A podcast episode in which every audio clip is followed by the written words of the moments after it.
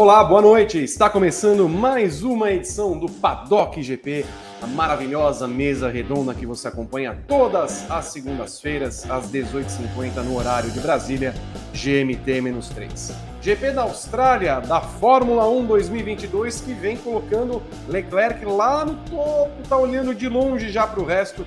Abriu 34 pontos para George Russell, que incrivelmente é o vice-líder da temporada. Mas foi um GP da Austrália que na nossa madrugada deu um soninho.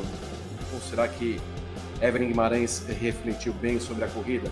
E será que achou o Gabriel Curti desta prova? É o que eles falarão daqui a pouco, do pós-corrida e muito mais.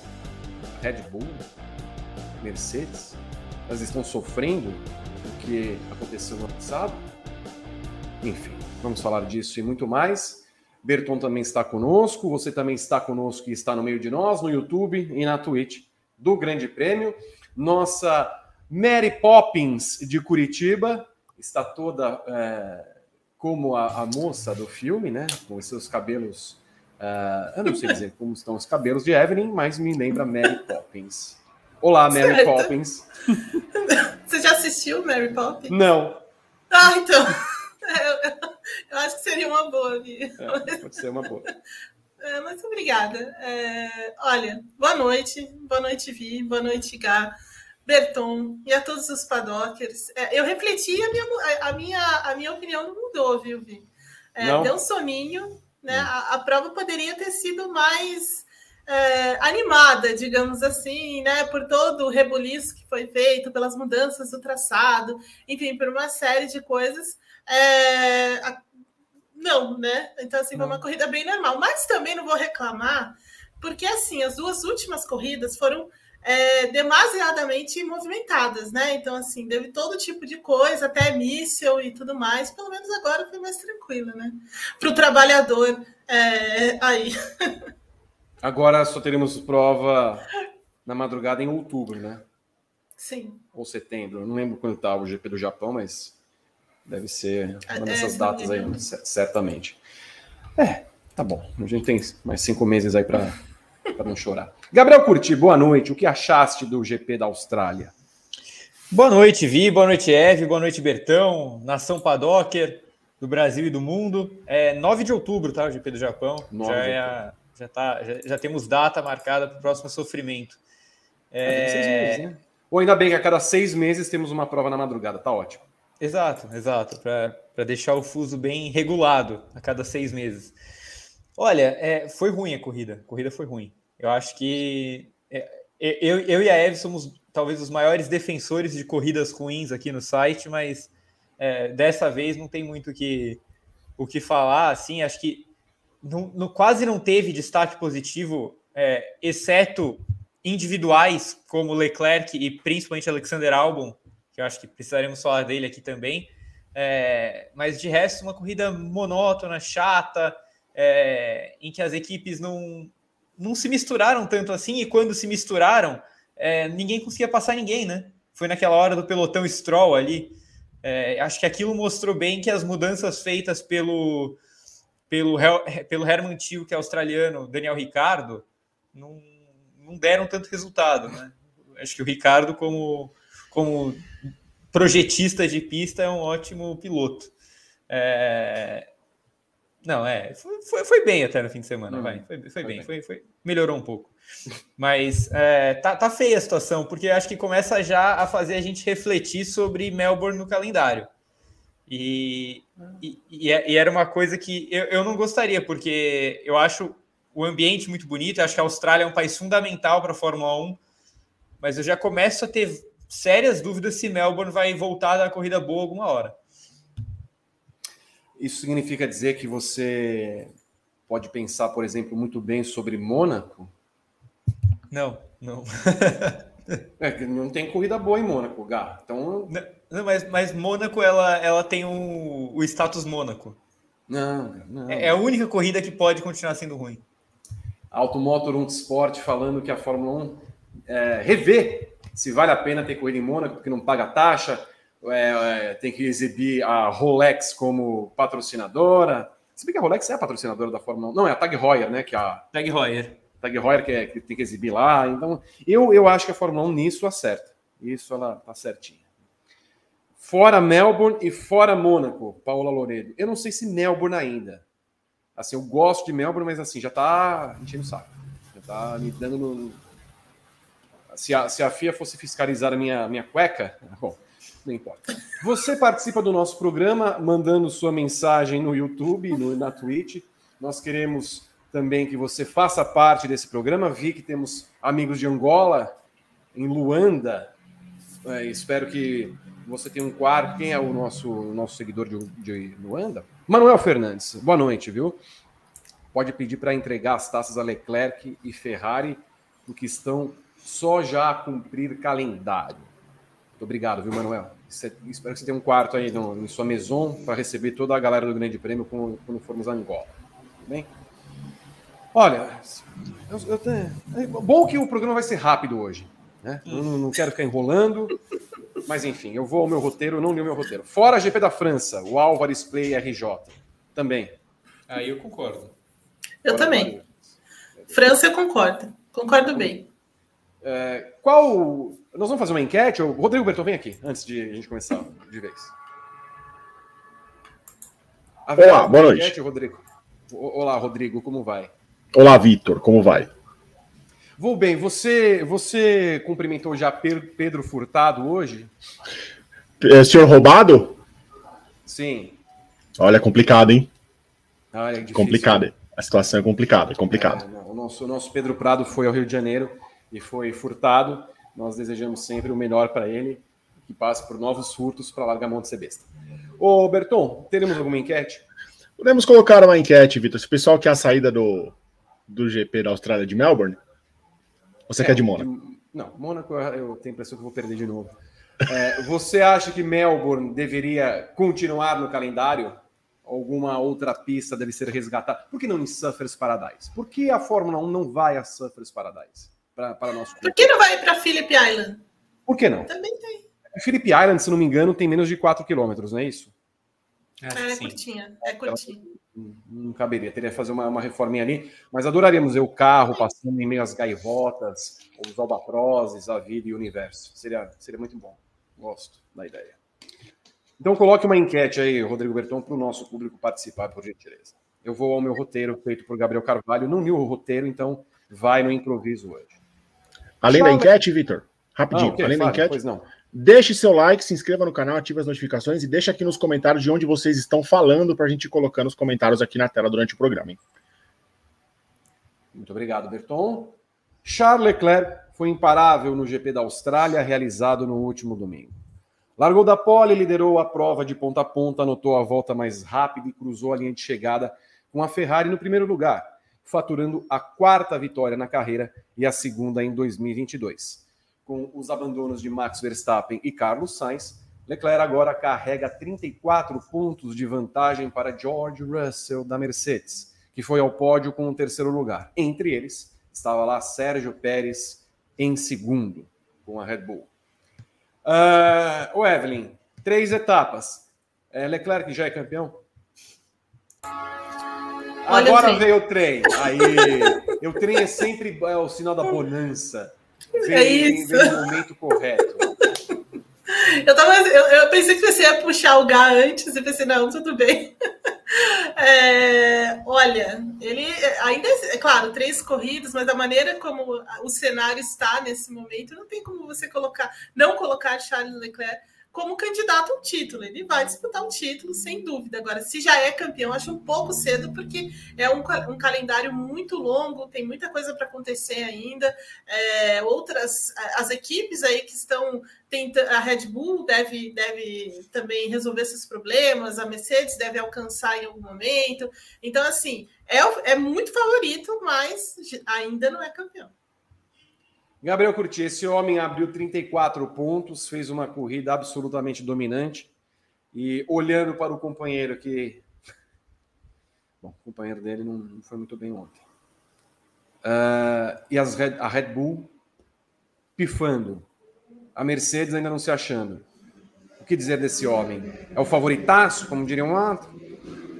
É, eu, eu acho que sim. Eu acho que é, nesse, é nessa linha. E é engraçado como as coisas na Fórmula 1 2022 elas estão dinâmicas, né? Porque é, a gente precisou de pouquíssimo tempo para reparar que o Leclerc era candidato ao título, pouquíssimo tempo para dizer que o Leclerc era talvez o favorito ao título, e pouquíssimo tempo de novo para dizer que o Leclerc é muito favorito ao título. É, eu, eu, acho que agora é seguro dizer que, o, que Charles Leclerc é muito favorito ao título da Fórmula 1 2022, é, por N motivos que é, você, você e a Eve falaram bem no a Eve no comentário dela e você na pergunta que você me fez. É, internamente, o Leclerc está muito na frente do Sainz já. É, e, e a gente vai falar melhor sobre o Sainz. Eu acho que ainda, ainda tem jogo, tem esperança, mas é, era um fim de semana que eu tratava como fundamental para o Sainz. E ele fez zero ponto. E o Leclerc fez 26, né?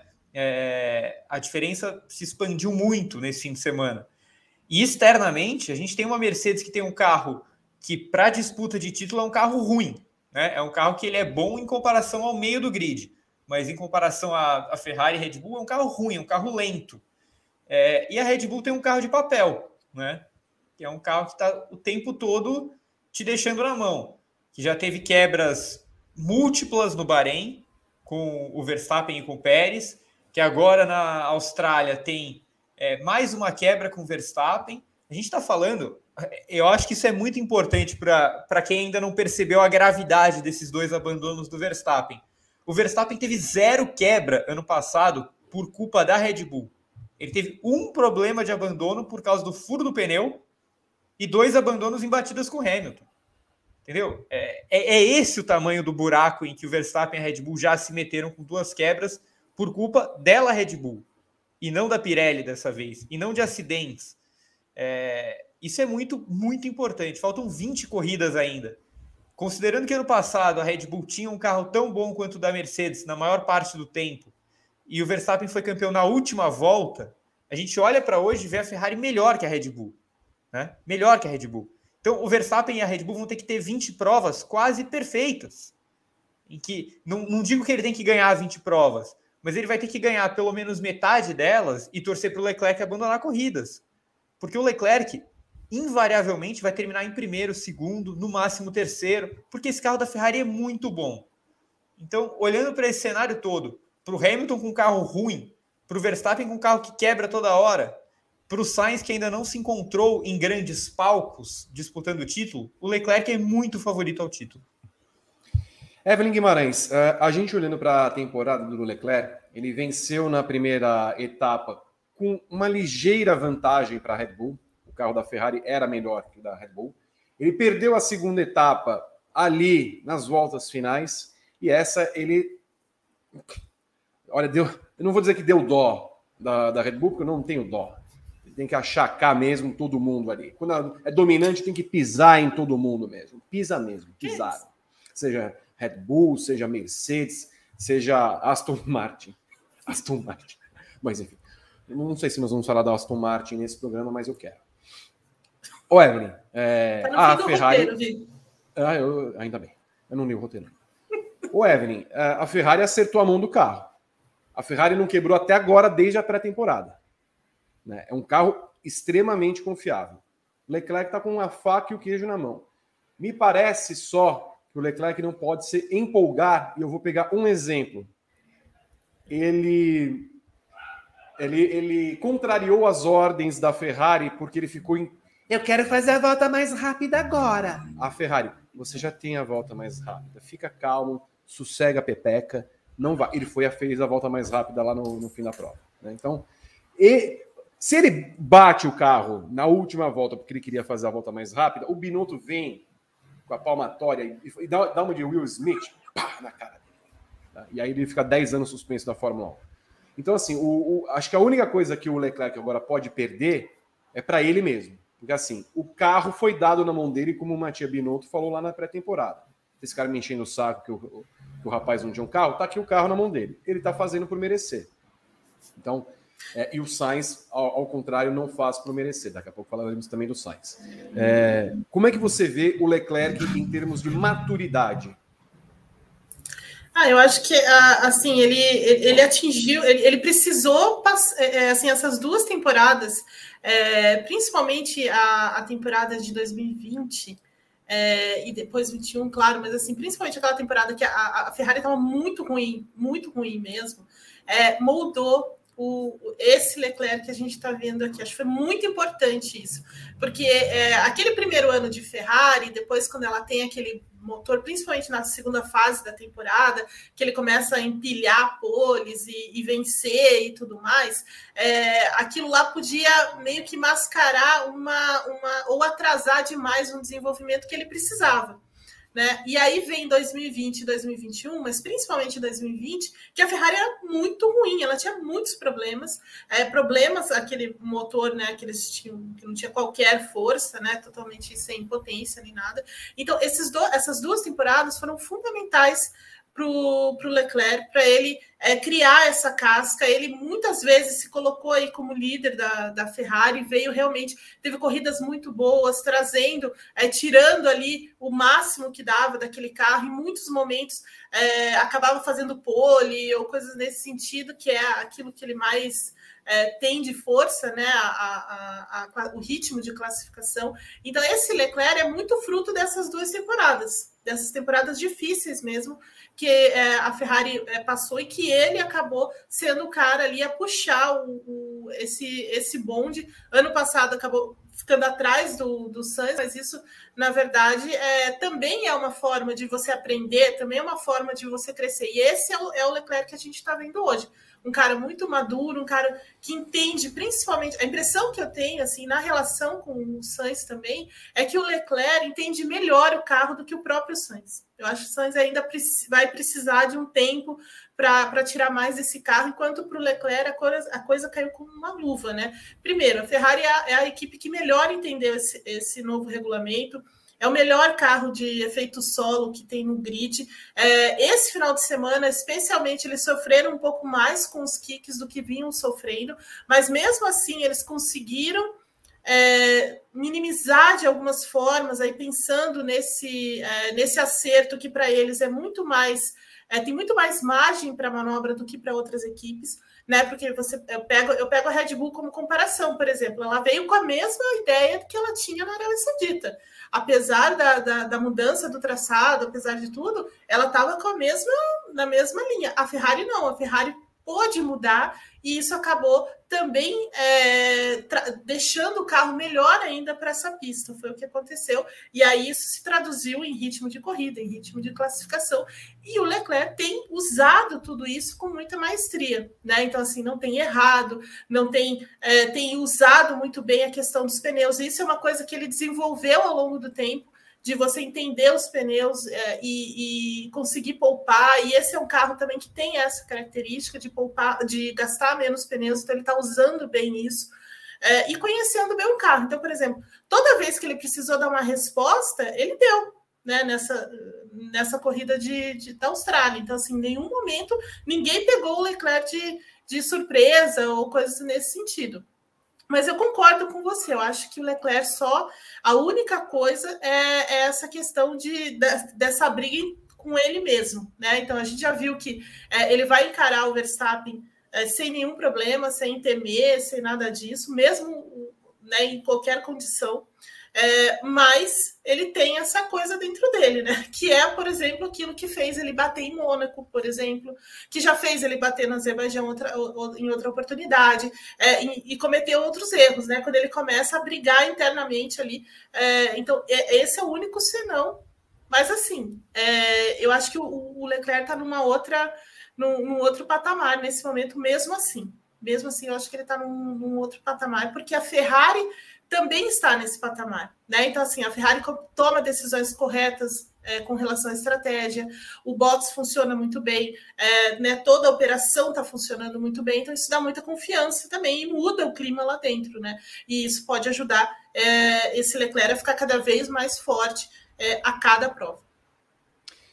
Foi a melhor atuação do Leclerc que você viu nas quatro vitórias todas, Gabriel? Foi, foi, foi o grande fim de semana da carreira dele, eu acho, porque é, não foi só uma corrida muito segura que ele fez, é, e até, até tem, ele tem duas relargadas ruins, né? É, mas ele consegue segurar a posição, e é isso que importa no fim das contas. Principalmente a segunda, em que ele, o Verstappen tem a chance real de ultrapassar e o Leclerc espalha ali o suficiente para continuar na frente.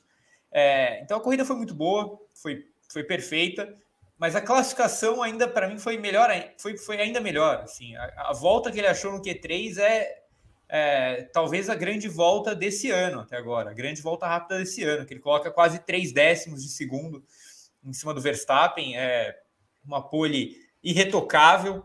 É, então ele, ele tem, eu concordo plenamente com a Eve, e isso é uma coisa que os, os pilotos mesmo têm dito desde a, desde a pré-temporada, né? O Sainz, o Sainz tem falado desde a pré-temporada que, que ele ainda precisa se acostumar melhor com o carro. É, enquanto o Leclerc já tem dito que o carro casou com ele, de cara. Né? Então, é, eu acho que, que tem esse fator também. O Leclerc se acostumou muito rápido com o carro, é, casou, vestiu muito bem esse carro da Ferrari e, e tem se comportado melhor é, ao saber que tem equipamento para tal, é, para disputar título, para vencer corrida toda semana. É, e eu concordo também quando vocês dizem que o ímpeto exagerado talvez possa prejudicar um pouco o Leclerc, mas eu faço um contraponto. É, o Leclerc ele soube na Arábia Saudita não disputar tão a fundo assim é, aquela posição. Ele soube porque ele sabia que ele teria condições de ser campeão mesmo sem aquela posição, né? Olhando já para o futuro. Hoje ele tem 34 pontos de vantagem. É, e não é para o Verstappen, tá? Não é para o Verstappen, é para o Russell. Então, no mínimo, no mínimo, o Leclerc ganhou cinco corridas de lambuja para não querer rachar toda a curva com o Verstappen. Isso pode fazer diferença lá na frente, até para a abordagem do Leclerc. Vamos falar mais sobre essa briga do título, agora olhando para o outro lado da garagem. Vou ao meu roteiro. Se vocês me permitirem, claro. A confiabilidade da Red Bull voltou a trair Max, Verstappen. O holandês caminhava para um segundo lugar com tranquilidade na Austrália, até relatar um cheiro estranho no carro, tal qual hoje a Natália no Big Brother e foi instruído pelo time a desligar o motor e abandonar pela segunda vez em três corridas. Ainda não sabemos qual o problema. Parece no sistema de combustível externo ao tanque que causou o abandono. Precisamos entender exatamente o que aconteceu e que causou esta falha. Foi uma corrida muito frustrante. Não terminar é um resultado muito decepcionante, falou o chefe dele, Christian Horner. Evelyn, Gabriel? Volta aqui. Pois é, eu estava me fazendo essa pergunta também. De repente uhum. ele sumiu. Sumiu, não. Então, Evelyn, responda. Responda, o povo quer saber, Evelyn. Verstappen será capaz de reverter um déficit de 46 pontos nesse momento?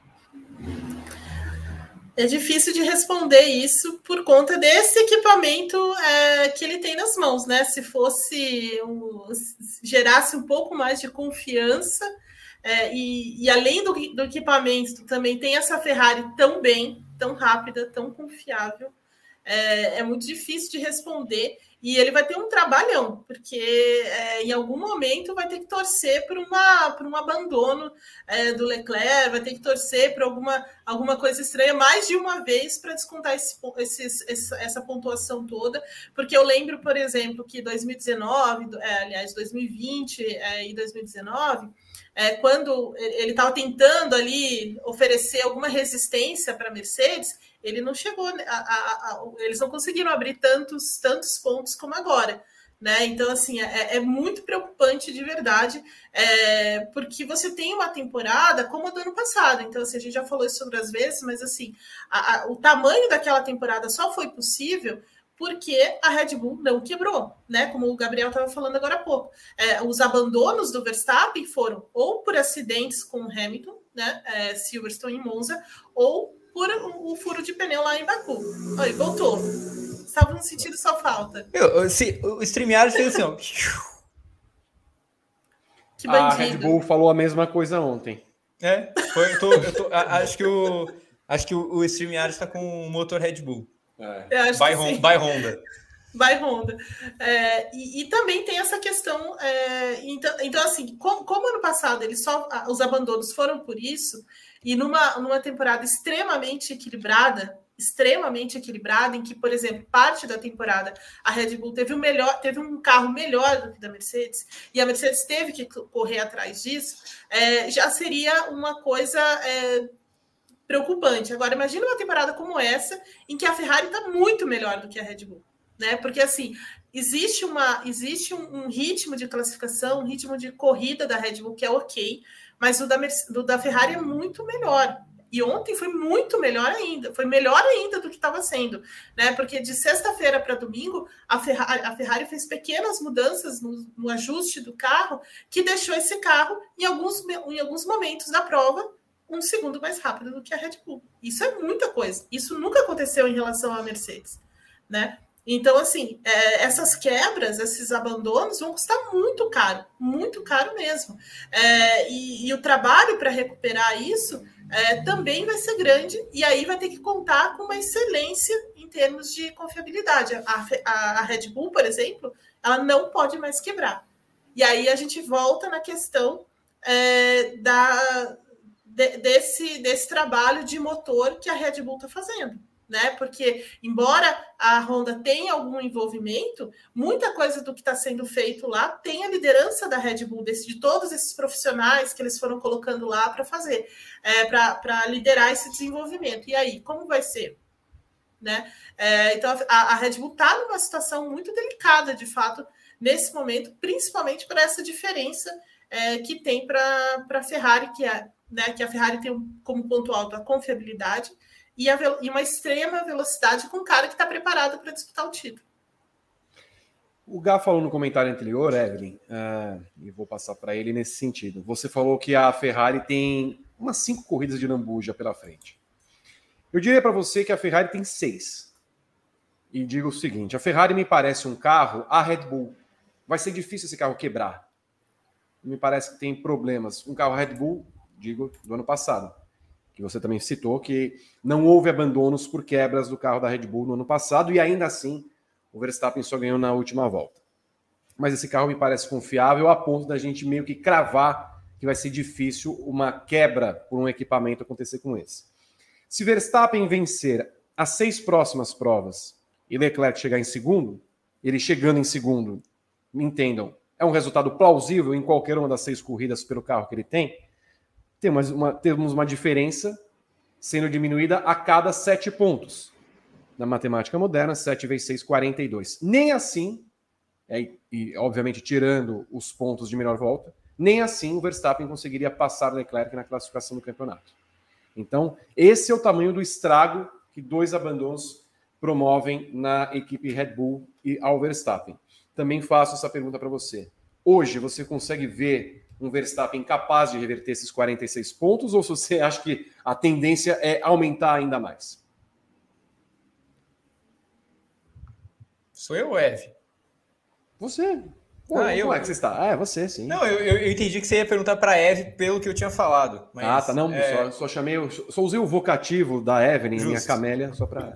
Justo. Não, eu, eu, eu, acho, eu acho que o Verstappen é capaz. É, tem dois pilotos na Fórmula 1 que eu acho que seriam capazes de reverter desvantagens tão grandes que são Hamilton e Verstappen. E, e, a gente viu ano passado, quando a bola estava com o outro, que o adversário era capaz de alcançar. Né? Quando o Verstappen estava em vantagem, o Hamilton ia lá, remava e buscava. Quando o Hamilton esteve em vantagem, o Verstappen ia lá, remava e buscava. É claro que 46 pontos é muita coisa, é uma vantagem muito grande.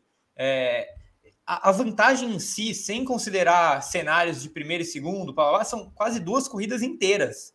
Né? Quase dois abandonos do Leclerc com duas vitórias do Verstappen. Muito grande. Como você falou, eu tinha falado em pelo menos cinco corridas de Lambuja, é verdade, são seis. Né? É, 42 pontos. Dá para o Leclerc já, e para a Ferrari já começarem a jogar de algumas formas diferentes, que não envolvam só ter que vencer, vencer, vencer ou vencer. É, para o Verstappen, não. O Verstappen só vai tirar essa diferença se ele for chegar em primeiro algumas vezes consecutivas. Então, assim, como a pergunta é se o Verstappen é capaz de reverter, eu acho que ele é capaz de reverter, como o Hamilton também seria. Mas é, eu acho que é, o que a Eve falou é, é muito verdade. Assim, a gente está vendo a Ferrari consideravelmente superior à Red Bull. Então, a menos que essas atualizações que a Red Bull vem fazer, é, se essas atualizações consigam, é, se, se essas atualizações façam a Red Bull ser tão forte ou mais forte que a Ferrari, que não é o cenário atual, é, aí a gente pode mudar de opinião. Mas hoje é difícil a gente imaginar, é, com os carros que estão aí, com o, o, material que cada um tem na mão, que esses caras façam isso. Então, é, de novo, a gente vai ter que, vai ter que esperar atualizações. Eu, eu, eu tenho falado desde a pré-temporada que a gente ia começar a ter é, sensações melhores do campeonato em Imola, né? Quando começasse a perna europeia. Eu só não esperava que o Leclerc abrisse tanta vantagem.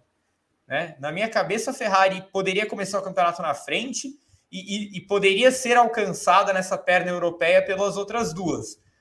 Mas agora, ainda que elas alcancem, e provavelmente não vai ser em Imola, se elas forem alcançar, provavelmente vai ser mais para frente.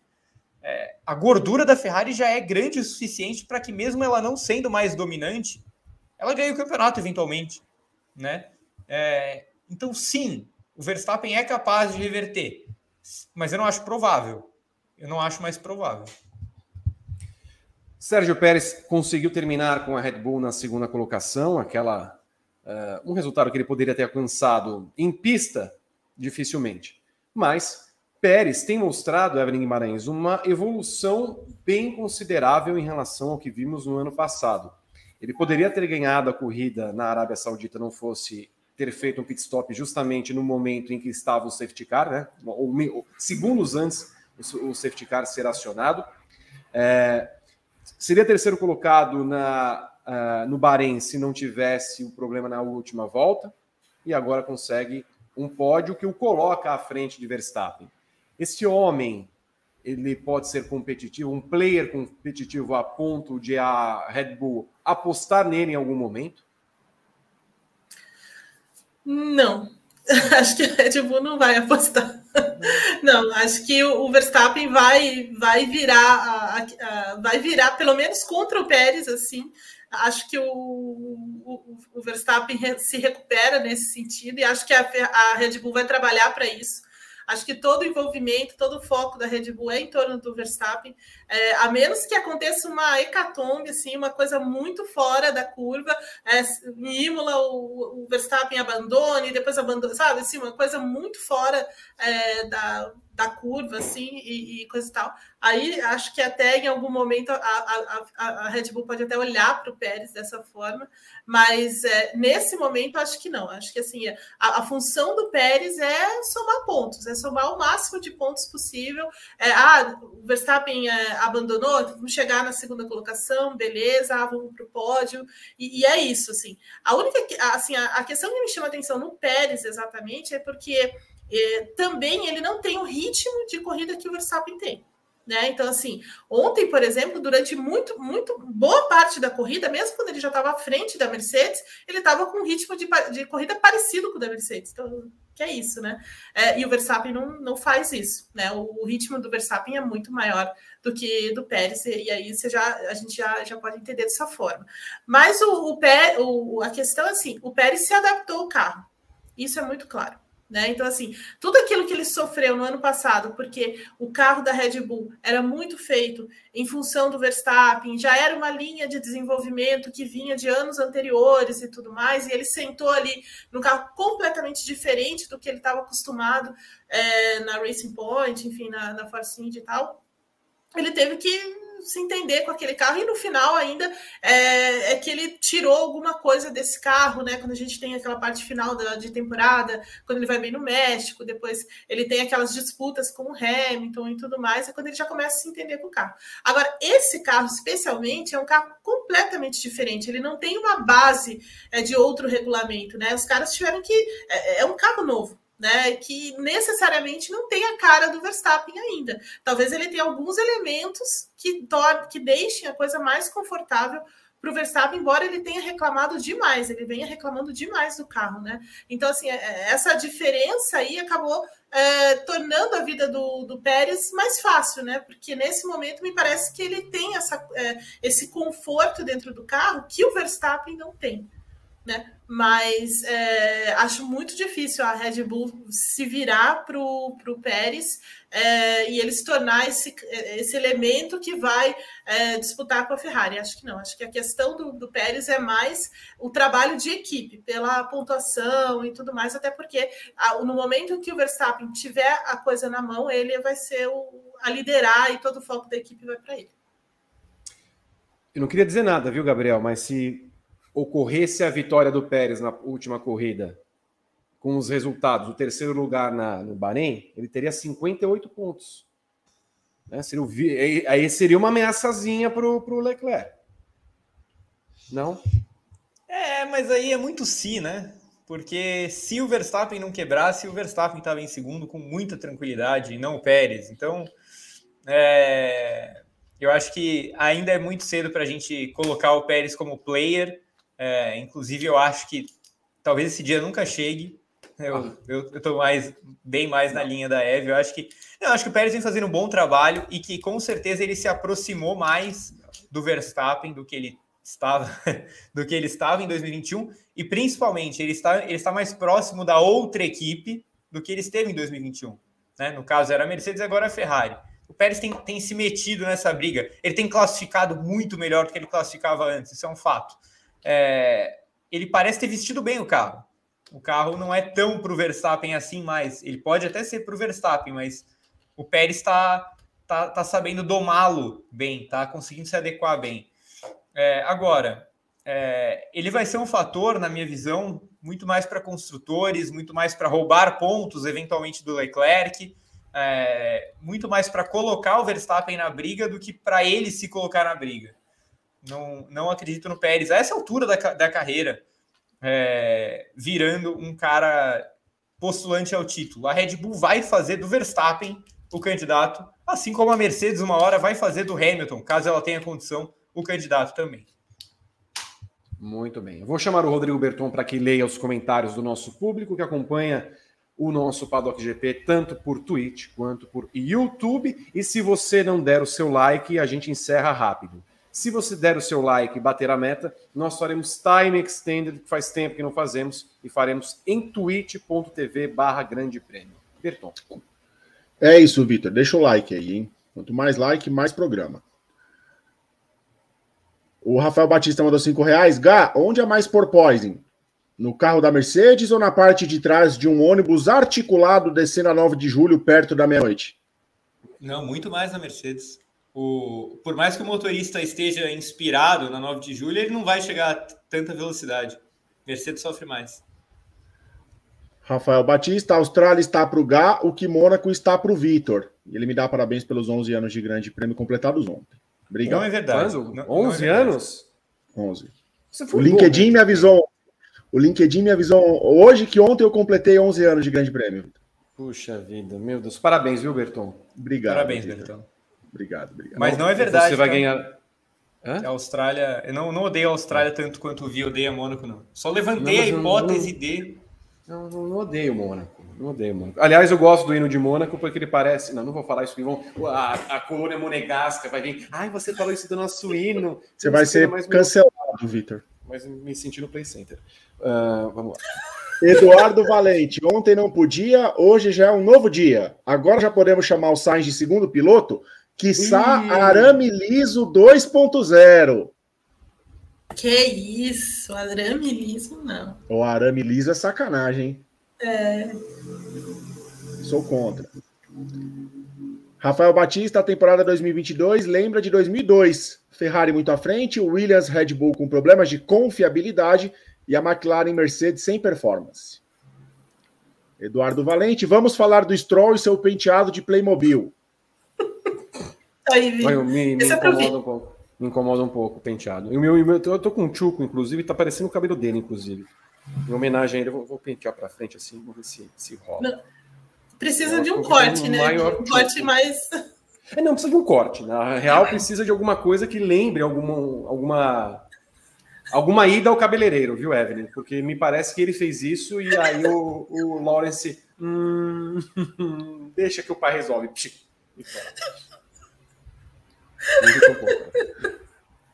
Calma, Sid Nelson. E o que, que ele fez Vitor? no final de semana, Evelyn? é, foi, foi, foi tenso aí. É, o Renato falou que se ele faz isso em cartódromo, o Loris tem que deixar a porta do carro aberta para ele sair correndo, entrar e voar, porque ele ia apanhar dentro do cartódromo. É, é verdade. Sid Nelson. Ô, Vitor, se o Leclerc não tivesse melhorado o tempo dele, ia perder a volta mais rápida porque o Alonso superou com, pneu no... com pneus novos. Nesse momento da corrida eu estava dormindo já, Sid Nelson. Então, é Sid Nelson, né? O nome dele? É. Eu já estava dormindo um pouco, então não vi esse momento do Alonso superando a volta. Não ia resolver nada, né? Porque o Alonso não ia pontuar, mas o Alonso me irritou um pouco também no final de semana. Mas, enfim, isso deixa para depois. Eduardo Valente, o que vocês acham do Leclerc ter poupado críticas à velocidade do safety car por ter percebido que o Mylander estava entregando tudo e no fim era o Aston Martin? Eu não sei, eu só sei que o Verstappen estava tava um pouco irritado também com essa. Ah, mas também tudo Ele chamou né? um carro de tartaruga e tudo. Nossa, chato. Tudo fica bravo, Verstappen, garoto enxaqueca. Ele tá, ele tá. Sim. Por que não vai reclamar com a equipe dele que não sabe fazer um negócio de combustível funcionar? Hã? Hein? Calma, Vi. Você tá muito Hã? nervoso hoje, Vi. Eu tô. Eu já tô, passou, eu recuperei, já passou. recuperei meu celular, Evelyn, e ele. Eu vou ter que atualizar tudo de novo. Eu perdi assim tudo, é bom, Evelyn. É assim tudo. que é bom. Você não tem backup? Minhas memórias. Eu, eu fiz o backup das fotos e do, do, e do... Mas o WhatsApp eu perdi 7,8 gigabytes de informação. E você não fez o backup do WhatsApp? Não. eu é chorei é um pouco, mas tudo bem. A vida é boa. Sertanejo. O GP da Rússia deveria ser substituído por outro GP de Mônaco, só que anti-horário. Eles caem na piscina. Gosto. Renato Luz. Pérez evoluiu em comparação ao ano passado. A Red Bull sofreu muito com o desgaste dos pneus.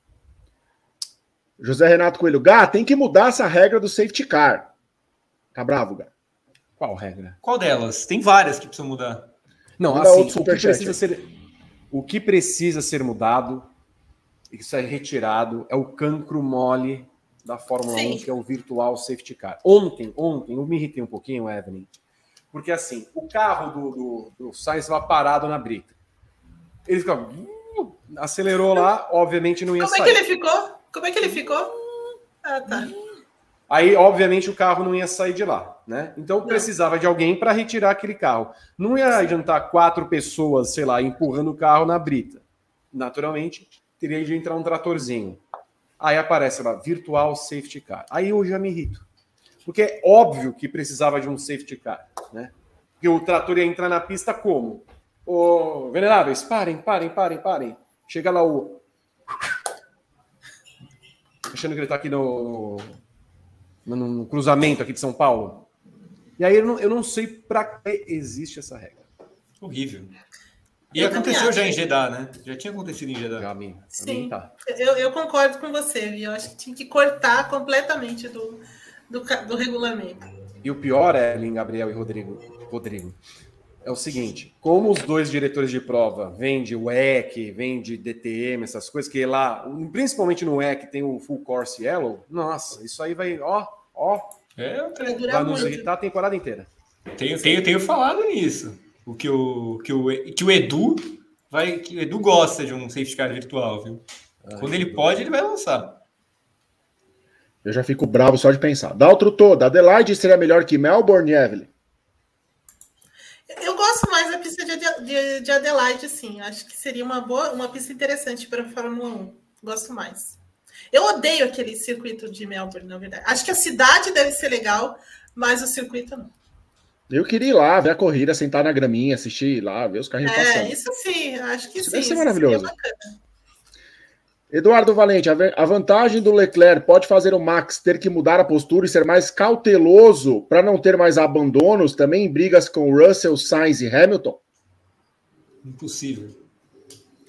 Ele vai contra a natureza dele, não tem jeito. Nipoluso, que deve estar bem feliz, né, Gá? Opa, subiu a lusa. Se se houvesse um GP no Malte Panorama, quantos carros sobrariam? E para reposição do estoque de café e Red Bull pela maratona, vai Lusa. Vano Monteiro da Silva. Nenhum carro sobraria, nem, nem, nem os de serviço, nem o safety car. Não, vai, vamos fazer, vamos, corre em Macau. Vamos correr em Macau. Gosto, gosto. Vando Monteiro da Silva. Aguentar o Vitor 11 anos deveria dar insalubridade. Não, mentira. Nada disso aí. Marcelo Block fez upgrade da assinatura dele para o plano Gran Chelem. Sertanejo. Digamos que a Mercedes melhore muito o carro e que o Russell seja o único ao talvez conseguir alcançar o Leclerc. Vocês acham que o Hamilton ajudaria?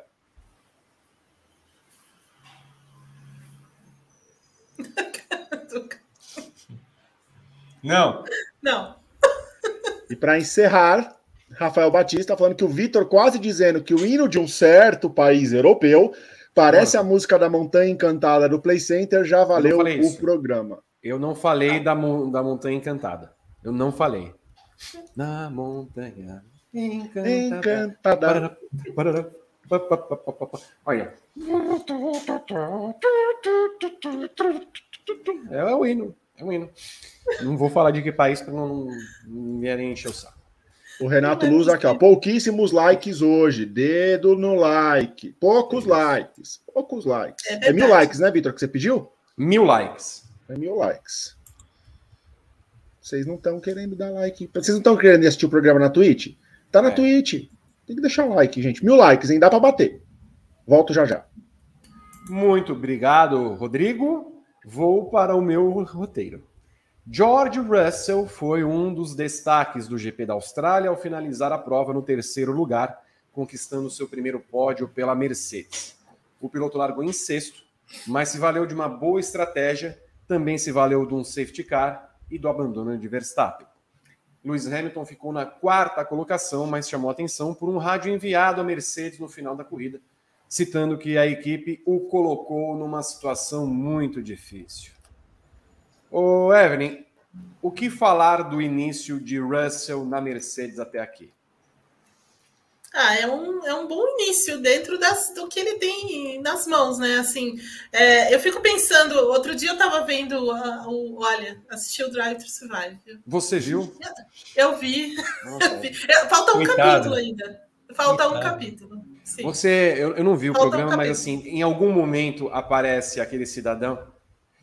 Oh, it's fascinating. Formula One is best. It's the pinnacle of motorsport. Ele aparece. aparece milhares, milhares de vezes. Milhares de vezes, explicando o óbvio e irritando muito, muito mesmo. Mas durante a temporada, né, muitas vezes, em alguns capítulos, né, é, fala, eles falam muito sobre o Russell, a vontade do Russell ir para para a Mercedes, a ansiedade dele é, em realmente assinar o contrato. Aí eles conversam, ele, ele e o Toto Wolff escondidinhos, assim, né? Hum. Atrás de uma. O pessoal é, é, recolhendo os, os equipamentos e tudo mais, né? Então ali meio que eles né, fecham o negócio, enfim. E, e tal. E aí chega o Russell da Mercedes, né? Aí a Mercedes não é a Mercedes, né? Aí a Mercedes não tem velocidade, a Mercedes não tem, não é o carro imbatível, não é supremo, não é nada, né? A Mercedes errou completamente no, no projeto do carro, é, do que poderia ser esse, esse carro, né? Do que poderia ser em termos de novo de, de, de novo regulamento, enfim, a, a Mercedes se bate muito para para entender o que está acontecendo. Ela muda várias coisas ao longo do, né, não só nesse final de semana, mas no Bahrein, no, na Arábia Saudita, e nada faz o carro melhorar, né? Então assim eles precisam é, mudar muita coisa no carro para ele ser minimamente competitivo ali, minimamente rápido, para que os caras não tenham, não saiam do carro, né? Como se você estivesse dentro de um liquidificador, sei lá, alguma coisa assim. É, então assim, imagino o Russell lá dentro com aquela né, expectativa toda e o carro não é nada daquilo do que ele imaginava que seria, né? Mas é, ao mesmo tempo é, ele tem, ele vem fazendo aquilo que dá, né? Então assim, ah, dá para chegar em quinto, chega em quinto, classificou à frente do Hamilton lá na, na Arábia Saudita, foi melhor do que ele. E nessa última corrida ele acabou aproveitando o momento ali do safety car, da, né, enfim, a, a Mercedes teve sorte naquele momento ali, colocou ele mais para frente e ele permaneceu ali naquele, naquela posição. Então, assim, o Russell faz aquilo que ele que dá para fazer, né? Então, assim, termina as corridas, pontua, eventualmente termina na frente do, do Hamilton, classifica na, na frente do Hamilton. Não dá para reclamar do Russell. Né? Não, aliás, a Mercedes tem que pedir desculpas para ele, para entregar esse carro tão horrível na, nas mãos dele, é, depois de toda essa expectativa. Mas, assim, é, é, é isso. Assim, o, esse início de trabalho do, do Russell, é, eu diria que é impecável, né? porque ele não ele não está arrumando nenhuma encrenca dentro da equipe, nem nada disso, e ao mesmo tempo fazendo aquilo que dá, e a Mercedes tem completa consciência de, do equipamento que ela tem, das dificuldades que ela tem, o quanto ainda vai levar de desenvolvimento esse carro. É, e é isso. Quanto ao Hamilton e a essa, essa posição ruim que ele, que ele ficou, né? É, eu acho que tem um pouco a ver com essa questão do momento do pit stop, é, o motor superaquecendo, então ele não pôde fazer muito mais pode fazer nada depois do resto da corrida, né? Para poupar esse motor. Então, assim, também está numa situação de que não tem muito ali o, o, que fazer, né? A única questão é até quando vai essa paciência, né? Do, do Hamilton, quando que ele vai começar também a, a vai ter algum ruído, porque imagino que as coisas, é, como eu falei antes, acho que para você dar esse salto que a Mercedes precisa não vai ser tão simples. Ele tem 37 pontos, Gabriel. Se acertar o carrinho aí. Bom, primeiro de tudo, pergunto-lhe: dá para acertar esse carro? O único problema do carro é o porpoising?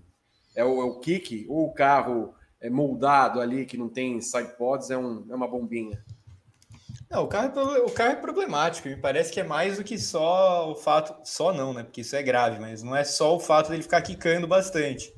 O carro é, é pior do que isso. E a Mercedes tem, tem, tem noção disso, mas esse fim de semana eu acho que foi um pouco encorajador para a Mercedes no sentido de que ela começou a sexta-feira muito ferrada, muito ferrada. É, dava para imaginar tranquilamente ela andando atrás da, da McLaren e da Alpine durante o final de semana todo, e ela termina essa prova em terceiro e quarto. Então, é, com certeza é um resultado muito mais alto do que eles imaginavam. A Mercedes vai chegar com atualizações em Imola. É, não sabe ainda quantas, mas alguma coisa ela vai levar. É, ela tem adotado aquele discurso de que vai trazer a grande revolução desse carro quando tudo estiver pronto. Então vamos aguardar essa grande revolução quando tudo estiver pronto. Talvez a Mercedes ainda seja uma equipe vencedora de corridas essa temporada. Não, não acho que dê para descartar. Sobre o Russell, é... ele tem andado um pouco mais lento que o Hamilton em ritmo de corrida, né? Um pouco, o que é absolutamente natural porque ele acabou de chegar na equipe, é uma realidade totalmente nova, e o Hamilton é o Hamilton. Ele tem classificado muito bem, muito bem. Na Arábia Saudita ele classificou muito melhor do que o Hamilton, e agora na Austrália ele ficou perto de novo. Ele ficou, não ficou longe, não. É, então tem me agradado o jeito que ele tem lidado bem com a situação de pressão na Mercedes, com o fato de ter o Hamilton como companheiro. É, e acho que tem um ponto importante aí, né?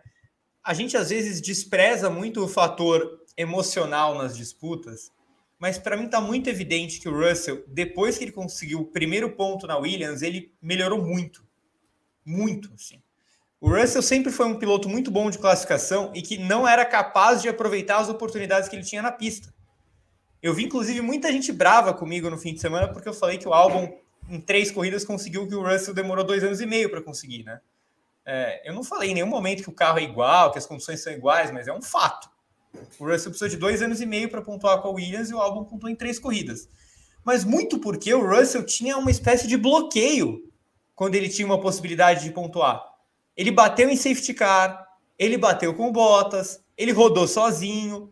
Eu, a gente consegue enumerar pelo menos quatro ou cinco vezes em que, os, em que os pontos eram muito possíveis. Teve aquela de Eiffel também, em que ele larga em oitavo e na volta seguinte está em décimo primeiro, né? Então ele tinha um bloqueio muito grande para conseguir esse primeiro ponto. Parecia uma coisa que era, era tipo um piano que ele estava carregando e as costas dele curvavam cada vez que ele não conseguia.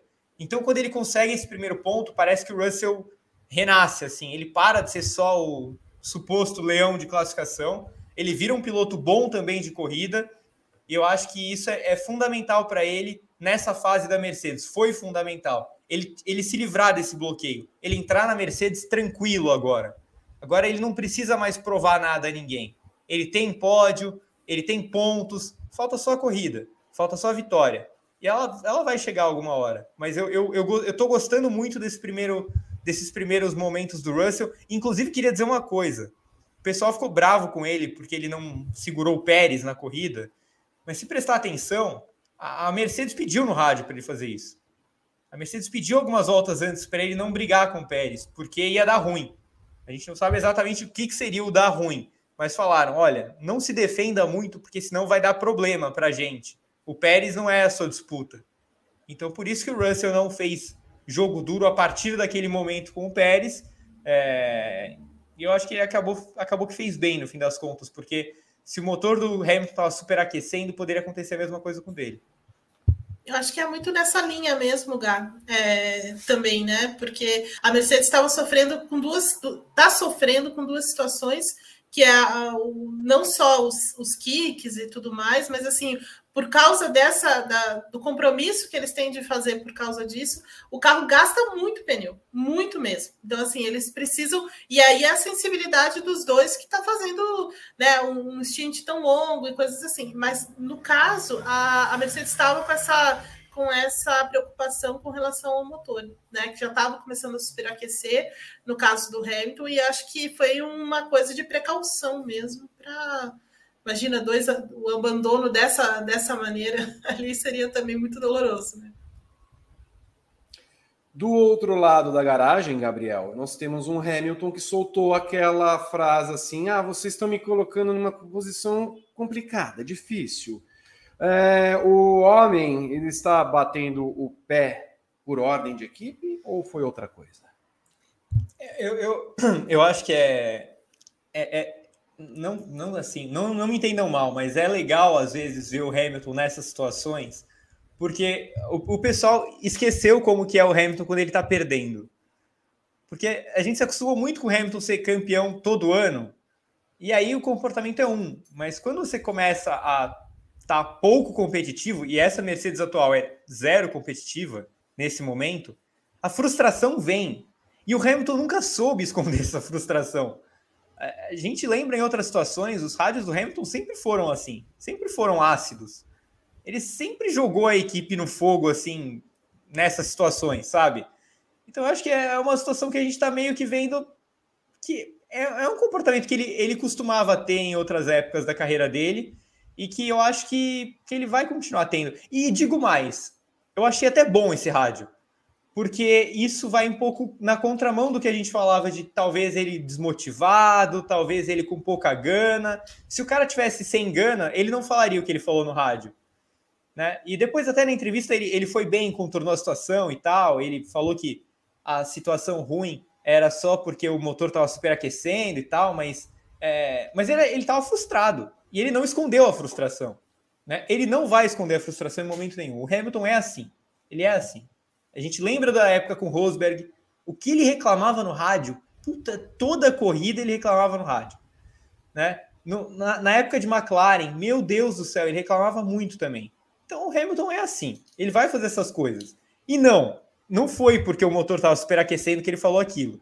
Ele estava querendo que a equipe mandasse o Russell sair da frente dele, isso é óbvio, isso é óbvio, né? Mas não mandaram e por enquanto não vão mandar, mas uma hora eu acho que isso vai acontecer naturalmente.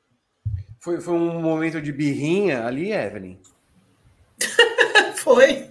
É sempre Mas assim, isso, isso que o Gato tá falando é muito certo mesmo, porque eu tava me lembrando de outras corridas do ano passado, que até ele estava em boas em, em colocações, é, né? Tinha uma estratégia, né? Coisa, e mesmo assim ele reclamava da equipe, mesmo assim ele reclamava dos pneus, e mesmo assim ele reclamava de tudo. Então, assim, é, é, é muito isso, né? Então, é, é, e aí acaba por. E aí isso eu concordo com o Gá de fato. É, é, é, você é também a gente entender que ele não, não é porque o carro está tão ruim, as coisas estão tão ruins, ah, não, vou desistir e tal. É, não, pelo, pelo contrário, né? Me parece que ele está com muita com mais gana ainda de, de fazer isso, né? E, e gostamos, gostamos desse Hamilton birrento, né? É legal. Gabriel, seco para você. A Mercedes ganha a corrida em 2022? Eu tenho certeza absoluta que sim. certeza absoluta. Eve Guima, a Mercedes ganha em 2022? ganha no segundo semestre. Você tem certeza absoluta? Tenho certeza. Você garante? não, garante aí demais, né? Não, não. O trem garante?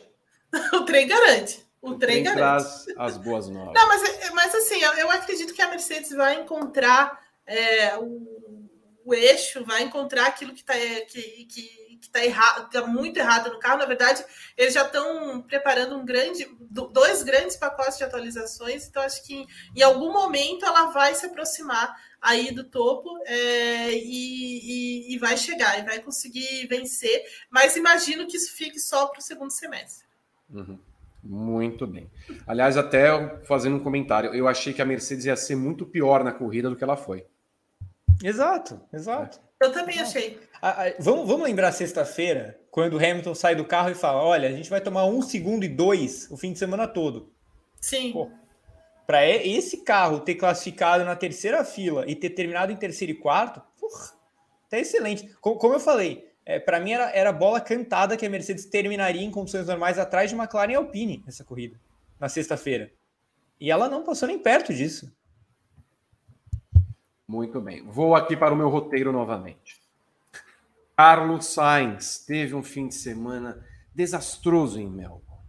Na classificação foi um dos prejudicados, ok, pela bandeira vermelha causada por Fernando Alonso. Só largou em nono porque não conseguiu dar uma volta rápida. No entanto, na corrida. Teve uma largada, segundo Gabriel Carvalho, tenebrosa. Dificuldade de encontrar o ritmo nos pneus e parou na caixa de brita apenas na segunda volta, abandonando pela primeira vez em 2022 e ficando 38 pontos atrás do líder Leclerc. A pergunta é muito clara e muito uh, curta, Gabriel Curti. O que acontece com Sainz? Difícil, né? É, ele, ele tem que tomar muito cuidado agora para não entrar naquela espiral que a gente já viu muita gente entrando quando as coisas começam a dar errado. E aí você começa a se desesperar e tudo vai dando errado em sequência e sequência.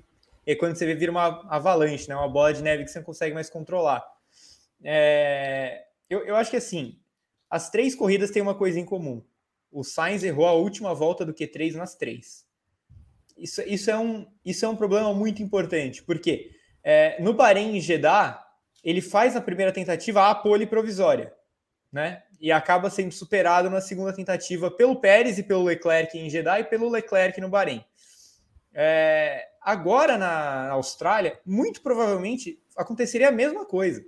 A volta dele, que foi anulada por causa da bandeira vermelha, é, seria naquele momento a segunda melhor da primeira tentativa. Provavelmente ele só ficaria atrás do Leclerc. Mas na última tentativa ele errou de novo. E na última tentativa o Verstappen e o Pérez melhoraram os tempos deles. Então o, o Sainz largaria na quarta posição, que já não seria uma posição boa, né? considerando que o Leclerc foi pole com três décimos de vantagem para os outros. Então esse é o primeiro problema. Ele está na hora H ele está falhando na classificação, né? Tá falhando. Nas corridas em si, nas duas primeiras, eu nem achei que ele foi tão mal, tá? Nem achei que ele foi tão mal, principalmente no, no Bahrein. Acho que ele fez certinho, fez a corrida dele. Em Jeddah, eu acho que ele foi ok também, segurou o Pérez depois do safety car sem muitos problemas, teve um ritmo bom. Na Austrália, ele, come, ele cometeu um erro sério, que acabou com a corrida dele, né? Um erro meio bizarro. Mas até estava falando com a Eve isso durante a corrida, e até vou deixar para ela falar melhor sobre isso depois. Mas a escolha da Ferrari dos pneus é completamente equivocada. Né? Se você tem o melhor carro nas mãos, para que, que você vai largar com o pneu duro? Sabe, é, parecia que o Sainz estava largando de Alpine com o pneu duro. Aí, beleza, se largar em nono, você, na estratégia ali, você vai para quinto, sexto. Mas com a Ferrari, larga de médio ou até de macio, sei lá, se for o caso, mas vai jantando todo mundo na primeira parte da corrida. Né? De duro, com certeza foi a pior escolha de pneu possível. E isso levou ao acidente também, porque é muito mais difícil você controlar a temperatura desses pneus. Enfim, e a largada, e a largada. Pode reparar que todo mundo que largou de pneu duro largou mal, mas é que a dele foi especial. Evelyn Guimarães, o que acontece com Carlos Sainz? É, é, é, basicamente isso que o, que o, que o Gá falou, assim, é, essa coisa de dos, e, e, classificação é uma coisa que assim ele não é, é, é, o, é o lugar que ele não pode errar por causa do Leclerc, né? Porque é o ponto de força do Leclerc. Então ele precisa é, se colocar ali perto do Leclerc ou à frente, e é o que está acontecendo, ele está errando nesse momento. Né? Tudo bem que na classificação ali no sábado teve a, a, bandeira vermelha do Alonso, mas ele, ele já vinha errando antes e já vinha cometendo outros pequenos, é, tinha outros detalhes em outras voltas do, ao longo do, do, do, final de semana. Então, assim, esse, é, isso vai tirando também um pouco da confiança. É isso que está acontecendo é, nesse momento com o Sainz. É, na corrida, por exemplo, é, ali, além da questão do, dos pneus, é, o que embaralhou também a vida dele foi que ali, pouquinho antes de, de ir para o é, grid, né, a Ferrari precisou trocar o volante, né? Então, assim, deu, tá, eles tiveram um problema eletrônico, teve que trocar o volante, e isso não se adaptou naquilo que ele queria. Já começou tudo bagunçado, né? Aí vai a Ferrari, põe pneu duro, que não faz também nenhum sentido, nenhum sentido ele, ele largar com aqueles pneus duros, porque todo mundo sabia que o pneu duro estava difícil de, de, atingir temperatura, é, ainda mais com o carro pesado, então assim, não era o momento. E ele tinha um carro muito rápido, né? Como o Gá falou agora há pouco. É, é o melhor carro da, do grid, é, que vai é, certamente tem uma grande, uma, uma grande performance ali para ir passando todo mundo. Então, assim, o pneu médio ali já seria, já funcionaria beleza, né? É, então, assim, é, é muita. Também tem, teve esse, acho que foi o único grande erro da Ferrari em termos de operação, de decisão mesmo estratégica, é, nesse início de temporada. Não fez nenhum sentido largar com aquele pneu duro que acabou é, provocando tudo, dando tudo errado depois né, para o pro, pro Santos. Mas isso vem da classificação, a troca do volante e a escolha dos pneus. Então, assim, foi desastroso. Assim, a, etapa da Austrália é desastrosa para o Sainz, mas ele tem alguns pecados aí que ele precisa se redimir. Né? Tem, tem coisas que ele precisa melhorar em classificação e tudo mais para tentar se aproximar mais do Leclerc, senão ele corre um risco mesmo muito grande de ficar naquela posição horrível de segundo piloto, né? É, mas é então é exatamente isso. Já que você emendou, eu já que você falou agora, eu emendo com a senhora. Vocês cravaram que o Leclerc é o favoritado.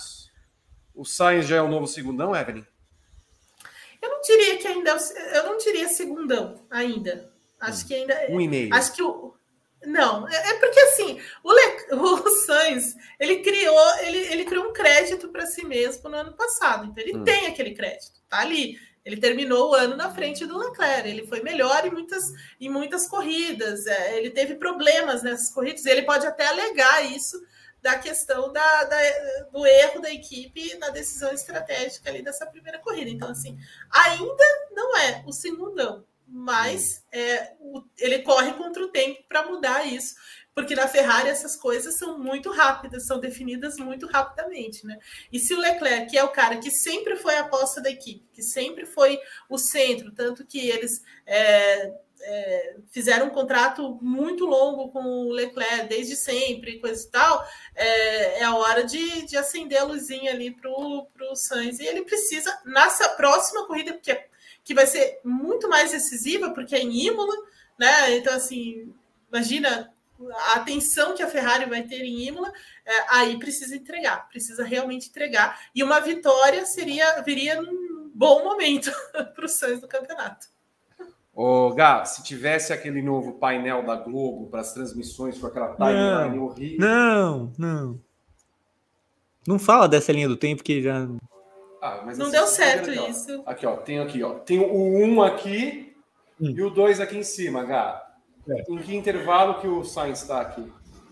Não, ele, é, ele tá, tá na metade ali. Tá, tá, tá ficando na metade já.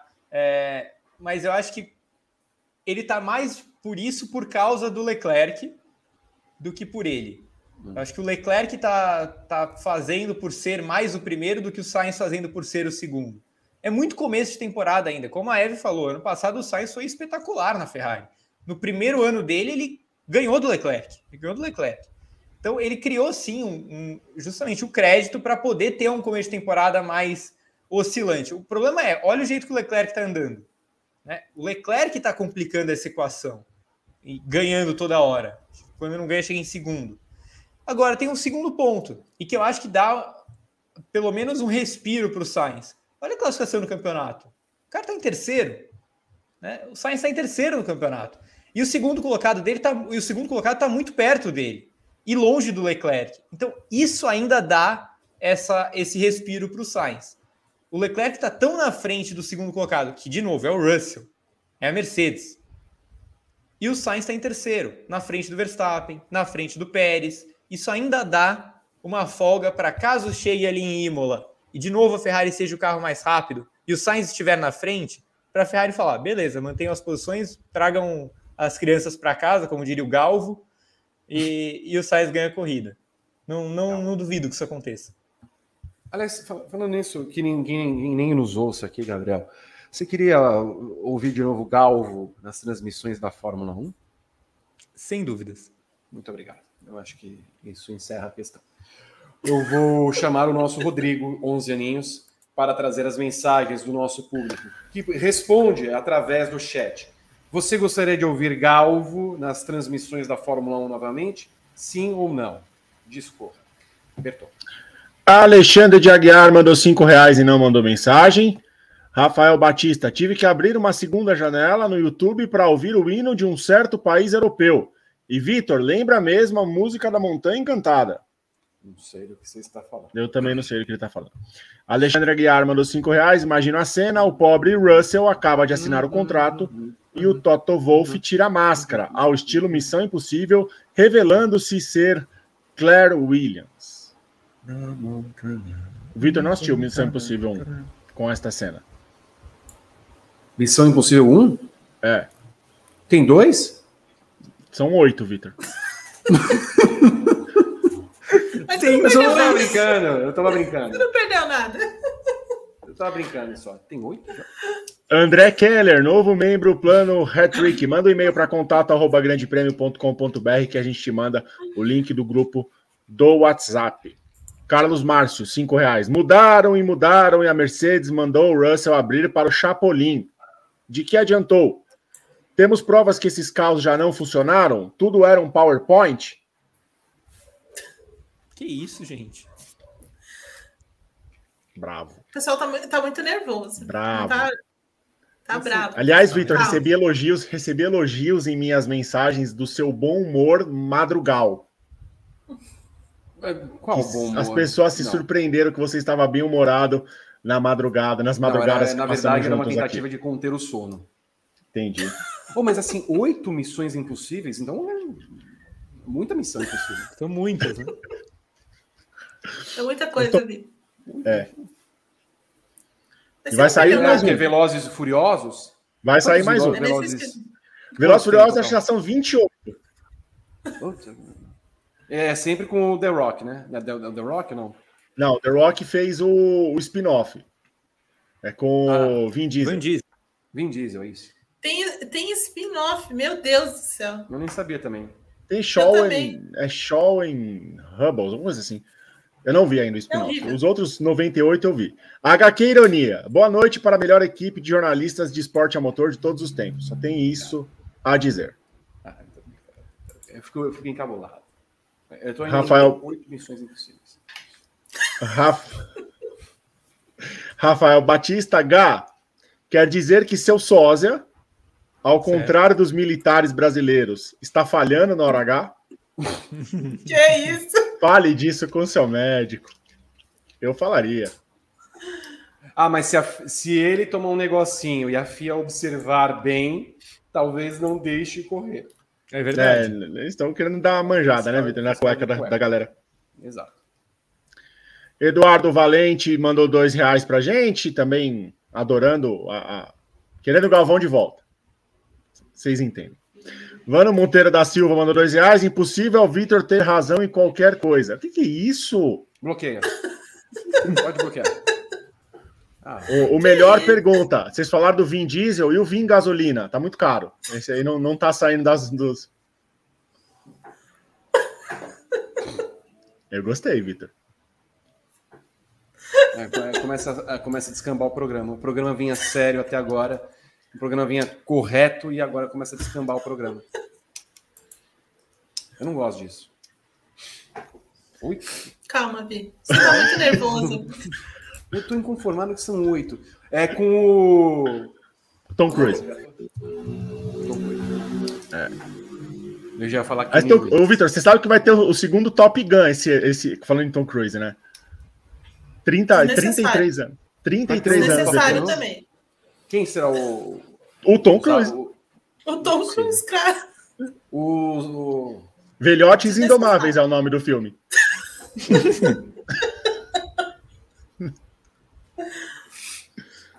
não. Ai, ai. Olha, Vitor, eu tô cansado. Por que, que então não fazem um Corra que a polícia vem aí? Ressuscitam ah. o, o, o, o, Leslie Nielsen. Mas esse, mas esse aí também tinha várias sequências, não tem? Não tem, não, tem três. várias sequências? Então, três já tá bom, já é Um, dois e meio, 33 e um terço. Durava. Eu gosto, o Vitor sabe tudo. Do...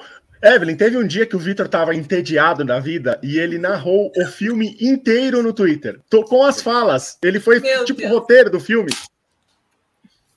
Gosto. Foi bom não dia. Não tinha nada para fazer, Vi? Você não tinha Mas nada para fazer nesse dia? Leslie Nielsen. Hoje. Hoje. Leslie Nielsen. E Golias, eu vejo todos. Rafael Batista falando que o Vitor gosta do vinho álcool. Ai, que errado. Bloqueia também. Bloqueia também. Não estamos com a brincadeirinha aqui. O, o, o, Eduardo Valente falou que a Evelyn está falando da Locademia de Polícia, que são é. seis. Ah, tá, verdade. É isso. Ótimos Tem filmes também. Missão Moscou é maravilhoso. Olha, Vitor, 583 likes com toda essa basófia. Ah, o pessoal não, não deu like. Eu vou, olha, Poxa, por mim eu cortava o que falta aqui do roteiro e vamos encerrar. É, eu já tô. Não é uma missão impossível. Tem três temas ainda pra gente falar nesse programa, hein? Não, vocês perderam. Não, peraí, vocês ah. não pegaram? O quê? A Evelyn não, falando que dar mil likes não é uma missão impossível? Olha aí. Ah, então. Passou Verdade, batido gente. essa. Eu... Não, não. Ó, se a gente não chegar a mil likes, o programa vai ser encerrado antes do tempo. Nós vamos até 8 e meia. 8 e meia, no máximo. Se até 8 e meia a gente não chegar a mil likes, ô, ô Gabriel, pois não. Não, não, ô louco, eu falei. Ô louco, não é isso mesmo. Tá? eu, não, eu, não, estou aqui para brincadeira, rapaz. Tá? Ô, ô, Vi, eu tô. Eu, eu, sei, eu sei que é uma máscara, eu acho que é uma máscara, né? Que é uma tá máscara, aí o tempo todo. Mas eu, já é a, é a, segunda ou terceira vez que eu, eu acho que é uma touquinha de polo aquático da Dinamarca. É o Pascoalete do Grande Prêmio. Olha lá. Não é, parece? O Pascoalete. Ah, ficou, ficou bom, Vi. Ficou eu tô bom. parecendo o cara do, do Missão Impossível. Não, não. O Durval lá do. Tá parecendo o chiclete com batata lá. O, exato, do... exato. Então, o Durval, não é do chiclete com banana? É, é. Não, o Durval é esse é, do... é o Bel Marques. O é Durval o Bel Marques. Quem é o Durval? Asa, do Asa de Águia. Asa de Águia, claro. Então vamos assim até o final do programa. Pronto. Eu volto já já. Muito obrigado. Tá torto. É, mas é torta essa máscara, Evelyn. Você não tem ideia como é horrível. Mas assim, não, é, não, ela é ótima, desculpa. Eu vou roteiro. uh, uh... Uh, já foi Carlos Sainz. Agora é. Não, aqui isso. Após duas corridas modorrentas, a McLaren se encaixou bem em Melbourne e trouxe bons pontos na bagagem. Lando Norris fechou na quinta colocação após largar de quarto, enquanto Daniel Ricciardo veio logo atrás em sexto. Esteban Ocon, Valtteri Bottas, Pierre Gasly e Alexander Albon Ansucinha fecharam a lista dos pontos em Melbourne. O Evelyn, a McLaren ressurge ou é a sua pista mesmo? Eu acho que é um pouco de cada coisa. Eles resolveram finalmente o problema dos freios, né? Então, assim, eles fizeram muitas mudanças no carro para tentar é, anular essa, é, o superaquecimento dos freios que eles enfrentaram no, no início, né? Principalmente ali no, no Bahrein e tal. É, tem, um, tem um elemento da pista em que eles conseguiram também encontrar um acerto é, bom, mas o ritmo de corrida ficou muito assim é, é, ficou foi pior do que eu imaginava assim diante do que eles estavam apresentando na sexta-feira a classificação eu imaginei um ritmo muito melhor e aí é o que a gente estava falando antes né o Gato citou até é, que a gente imaginava que a McLaren fosse ficar à frente da Mercedes né e ali mais e no fim eles não conseguiram fazer nada disso mas já é um já é um sinal positivo diante do que foi, do que, do que aconteceu no Bahrein, do que aconteceu na Arábia Saudita. Já é um, um salto interessante é, para a McLaren nesse momento, né? Então, assim, não tá aquela draga completa do começo da temporada. Ricardo falou... eu, não, eu não vou conseguir fazer o um programa com você com essa, com essa máscara, desculpa. não vai rolar. E aquela, as pessoas. Evelyn, as pessoas que dormem com aquela máscara de. Da... Ai, ai, é chique, né? É chique ah, as pessoas também. que dormem com. É, não. É só fechar o olho. O... e aí você dorme. O Gabriel, o Ricardo falou: olha, o... não sei, porque o carro é o mesmo do Bahrein. Uma questão da pista. E aí? Não é o mesmo do Bahrein, né, Ricardão? É, o André Seidel falou sobre isso, inclusive na entrevista pré-corrida para a Band. Ele até falou que a gente trouxe algumas atualizações. É, não, não é uma revolução no carro, não é um carro novo, mas alguma coisa tinha ali nesse carro. E é óbvio, não é só a pista que fez a McLaren ficar desse jeito. Até porque, com as mudanças que foram feitas no traçado da Austrália, ela não está mais uma pista tão travada quanto ela era antes. Ela não está mais uma pista oposta, por exemplo, a Jeddah e o Bahrein. Não é mais. Ela não é a mesma mesmo tipo de pista, mas ela também não é o oposto. É, então eu acho que a, a, McLaren tem salvação. Ela tem salvação. Ela consegue, com mais algumas atualizações que devem chegar em Imola, inclusive, ela consegue ser mais competitiva. E, cara, a gente está falando de uma equipe que estava tão mal, né? Tão mal, está em quarto no Mundial de Construtores. Está em quarto. Né? Numa Fórmula 1 em que o, em que o pelotão intermediário está com tantos problemas, né? Por exemplo, Alfa Romeo e Haas até parecem rápidas, mas elas oscilam muito. A Alpine me parece a mais confiável dessas, né? Mas ainda está tendo alguns probleminhas. A gente viu com o Alonso esse fim de semana. A AlphaTauri é ruim. Esse carro é ruim. é ruim. É ruim. É ruim o carro da AlphaTauri. A Aston Martin e a Williams são inomináveis. Então, assim, a coisa está boa para a McLaren melhorando um pouquinho, a McLaren consegue esse quarto lugar sem muito problema. Na minha cabeça, a briga é McLaren Alpine. Por essa quarta colocação, vai ser até o final do campeonato. Mas com a McLaren em boas condições, em boas condições para brigar. É, concordo com a Eve, acho que o ritmo de corrida ficou um pouco aquém do que eu esperava pelo que o fim de semana mostrava. E acho que isso mostra bem que se o Alonso não tivesse tido o azar, não tô nem falando de sábado, hein? Tô falando só do safety car. Se o safety car não tivesse ferrado o Alonso, o Alonso terminaria em quinta essa corrida, na frente das McLaren. É, isso é um ponto que leva também a perguntar o que aconteceu com o Ocon esse fim de semana, porque é, muito abaixo, muito abaixo. O Ocon foi muito pior que o Alonso no final de semana todo. E na corrida, além do fato dele ter ficado 85 voltas atrás do álbum com pneus de mil voltas, é, ele não ficou perto da McLaren em momento algum. E dava para ele ter chegado na frente das McLaren. Já que você falou na Alpine, a próxima é a Alpine. Horas, por que tão inconsistente, justo só com Lolo, Evelyn? Alpine, assim, eu, eu concordo quando o lugar fala que a, a Alpine é a mais confiável delas. É, mas ainda assim tem seus problemas, né? Tem seus probleminhas. Esse, é, o que aconteceu com, com o Alonso na classificação foi um reflexo disso também, né? Mas é um carro rápido. É um carro rápido, é um carro que, é, assim, de forma geral, eles têm, têm acertos interessantes para esse carro. É um carro que não é que não sofre particularmente com desgaste excessivo de pneus ou é, coisas nesse sentido, ou com o próprio os, os kicks excessivos, nem nada disso. Então, assim, é um carro muito consistente, na verdade, no geral, no geral. Mas é, eles têm problemas assim que precisa, é, precisa de solução.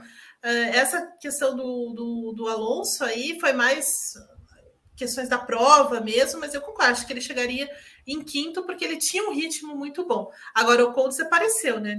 Até agora estou esperando, é, não entendi ainda aquele o tanto de voltas atrás do, do, do álbum e nada, né? Nada. Classificação ele falou alguma também. coisa, Eve? Oi? Ele falou alguma coisa? Não, ele falou, falou que, falou que o carro não estava tão bom assim. Isso, é. Só falou que o carro não, não, não era ele, era o carro. Não... É, mas ele não foi muito específico assim em nada. Mas os tempos de volta dele foram muito ruins ao longo da corrida.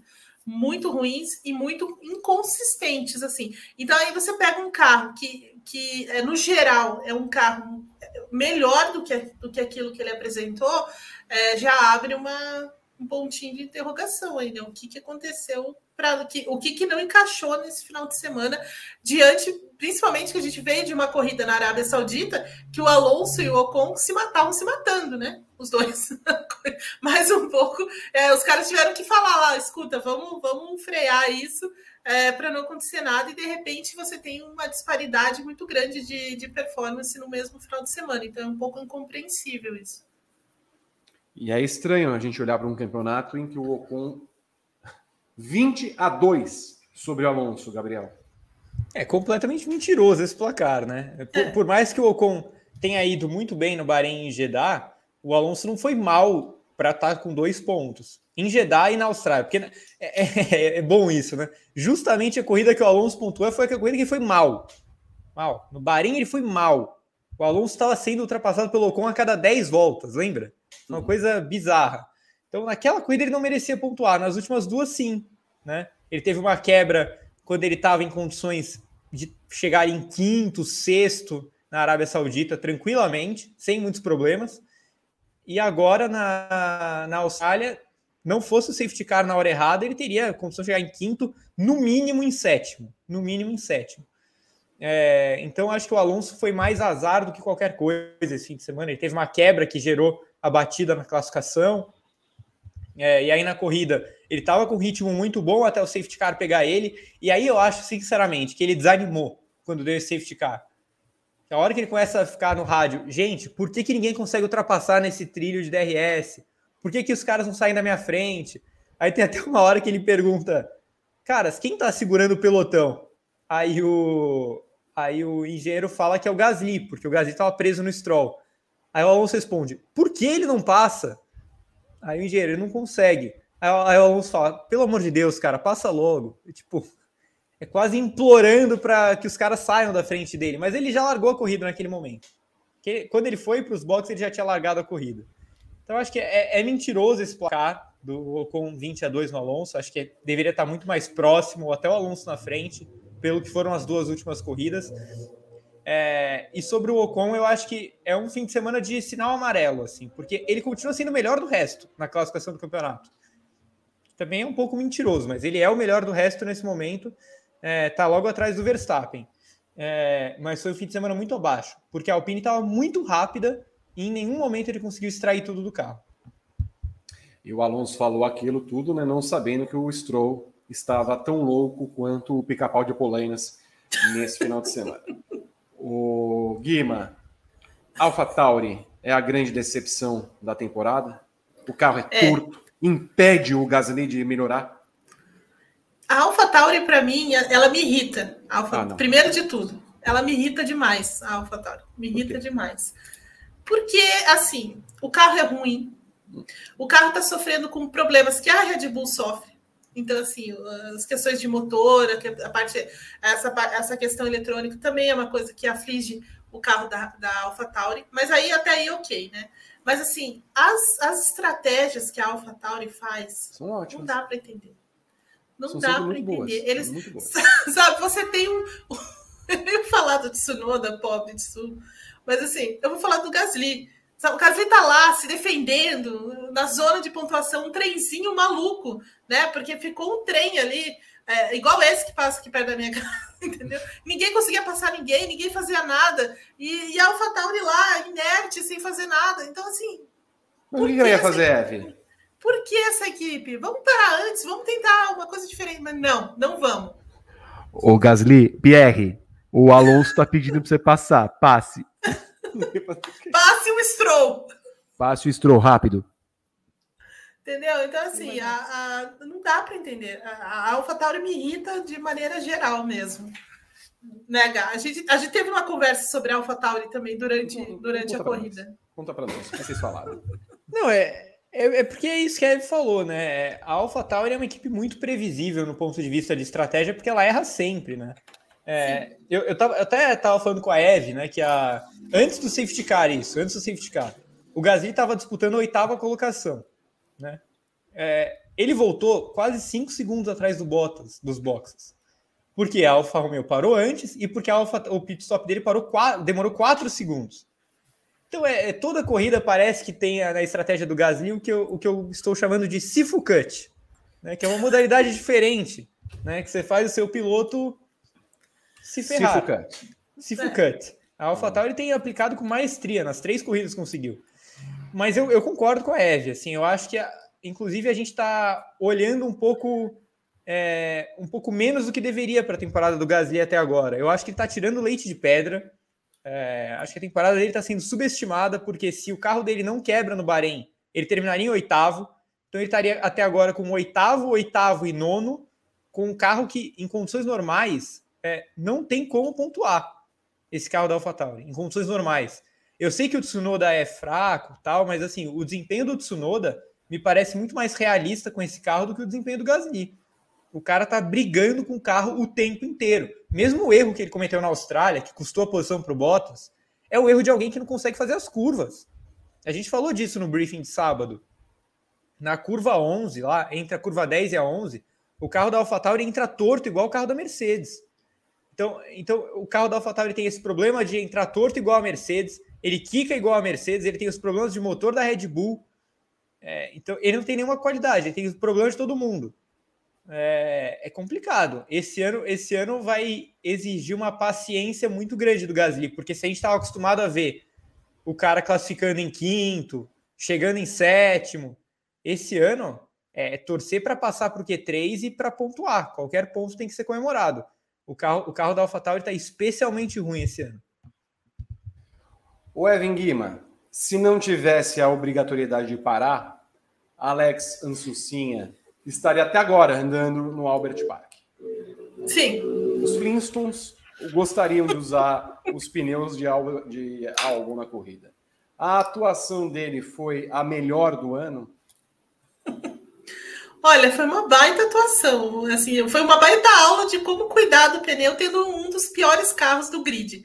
Assim, essa, essa é a avaliação que você faz. Assim, o cara foi preciso conseguiu poupar ao mesmo tempo em que ele segurou uma galera atrás dele e também não deixou, e aí se esquivou de todos os ataques, os possíveis ataques, assim, e isso foi muito legal. É, é claro que o, o, álbum ele tem essa, essa. tá na natureza dele se recuperar em provas. Né? Isso já acontecia na Toro, quando ele estava na Toro Rosso, quando ele estava na, na, Red Bull depois, ele nunca foi um cara muito de classificação, e ele estava sempre nessa coisa de ter que recuperar, recuperar, mas é, o que fazia isso acontecer é o cuidado que ele tinha com os pneus, e foi o que a gente mostrou, foi o que mostrou isso ontem. Né? O, todo cuidado num carro ruim. Agora, assim, o que, o que enaltece tanto essa atuação dele é que o carro da Williams é muito ruim. É muito ruim mesmo. Né? E, e ele conseguiu fazer isso. Então, assim, é uma, uma das, das melhores atuações certamente dessa, dessa temporada, numa estratégia que até agora, tipo, ninguém entendeu né? como que ele conseguiu ainda é, pontuar no final, né? Que tal a atuação do Ansucinha, Gabriel? Pô, eu já vou dar um, um, spoiler aqui. Amanhã tem ranking GP, né? Amanhã não, quarta. Quarta-feira tem ranking GP no Grande Premium. É, dei nota 10 pro álbum. Para mim é a grande atuação do ano. É, e é, é, é, ela é quase, quase inexplicável, inclusive. Assim, porque ela é muito inacreditável. A Williams tem um carro horroroso. Os pneus duraram 57 voltas. 57 voltas. É, em ritmo bom. O álbum conseguiu ter um ritmo decente, assim. Não é que ele tava, que ele ficou um minuto atrás do sexto colocado quando ele estava em sétimo e tinha um trilho de 25 carros atrás dele. Nem perto disso. Nem per... O único carro que estava conseguindo acompanhá-lo era o do Ocon. E o Ocon não passou ele em momento nenhum. E ele estava ali a 7, 8, 10 segundos das McLaren. Então, ele, ele, fez uma corrida muito boa. Ainda que ele saísse sem pontos, é, ele teria feito uma corrida muito boa. Uma corrida quase heróica mesmo. Mas ter conquistado esse ponto é aquele, aquele, aquele prêmio pelo esforço absurdo que ele teve. Como a Eve falou, ele sempre foi um cara que se notabilizou por recuperações. É, a gente lembra que na Red Bull ele classificava muito mal e toda corrida ele conseguia voltar ali para quinto, quarto. É, na Toro Rosso também fez corridas assim, como aquele GP da Alemanha na chuva. É, mas essa na Williams foi, para mim, a grande atuação da carreira dele de longe, assim, de longe. Foi muito guerreiro, muito bom, muito bom mesmo nessa prova. É, o jeito que ele gerenciou os pneus, o jeito que ele foi combativo para não deixar o Ocon passar. E claro, é, na hora que a gente olha esse resultado, também tem que falar. O Ocon e o Stroll ajudaram muito esse resultado, né? Porque o Stroll ficou lá segurando a galera toda e o Ocon foi incapaz de passá-lo. É, eles fizeram essa estratégia do, do álbum acontecer. Que bom, que bom, porque seria muito injusto ele não ter pontuado nessa prova.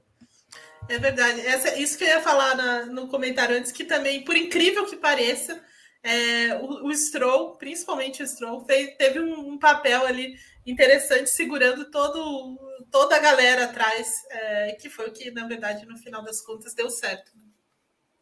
Viu, Vi? Você não pode falar. O, o Stroll também tem a sua seu papel ali. Tem, de bobo. O, nós temos poucos minutos para alcançar mil likes. Rodrigo Berton, em quantos likes nós estamos, por favor? 707, Vitor. 707. Acho que nós não vamos alcançar, né? Ah, então... Provavelmente não. Já passaram quase 3 mil pessoas na live, hein? Ai, não, não dá, não tem mais. Bom, eu vou seguir só o roteiro porque tá aqui, mas assim, já sou contra, eu estou pé da vida por causa de vocês. Tá vendo a, a vida tão para baixo, Vitor? Exato. Um baixo astral, um cambal. Afonso Negro cantava isso, né? Exato. Ouvi, você tá que nem o, Alon, o Alonso, você desistiu? Desisti. Você desistiu? Sim. Eu estou desistindo do meu público porque o nosso público ele não, não colabora, mas é o que tem para hoje. Então vamos vou... colaborar, gente. Olha como é que tá esse menino aí. Tem dois temas, um tema será cortado agora. E não vamos falar mais A estreia de Sebastian Vettel na temporada 2022 foi horrível, péssima, terrível, tenebrosa, é o que está aqui no roteiro. Depois de duas corridas afastado pela Covid-19, o tetracampeão mundial encontrou uma Aston Martin péssima que quebrou ao fim do TL1. Para coroar o fim de semana ruim, Seb bateu no TL3 e não teve o carro consertado a tempo para a classificação, até que veio aquele acidente protagonizado por seu companheiro Lance Stroll e permitiu que ele entrasse na pista e desse uma volta.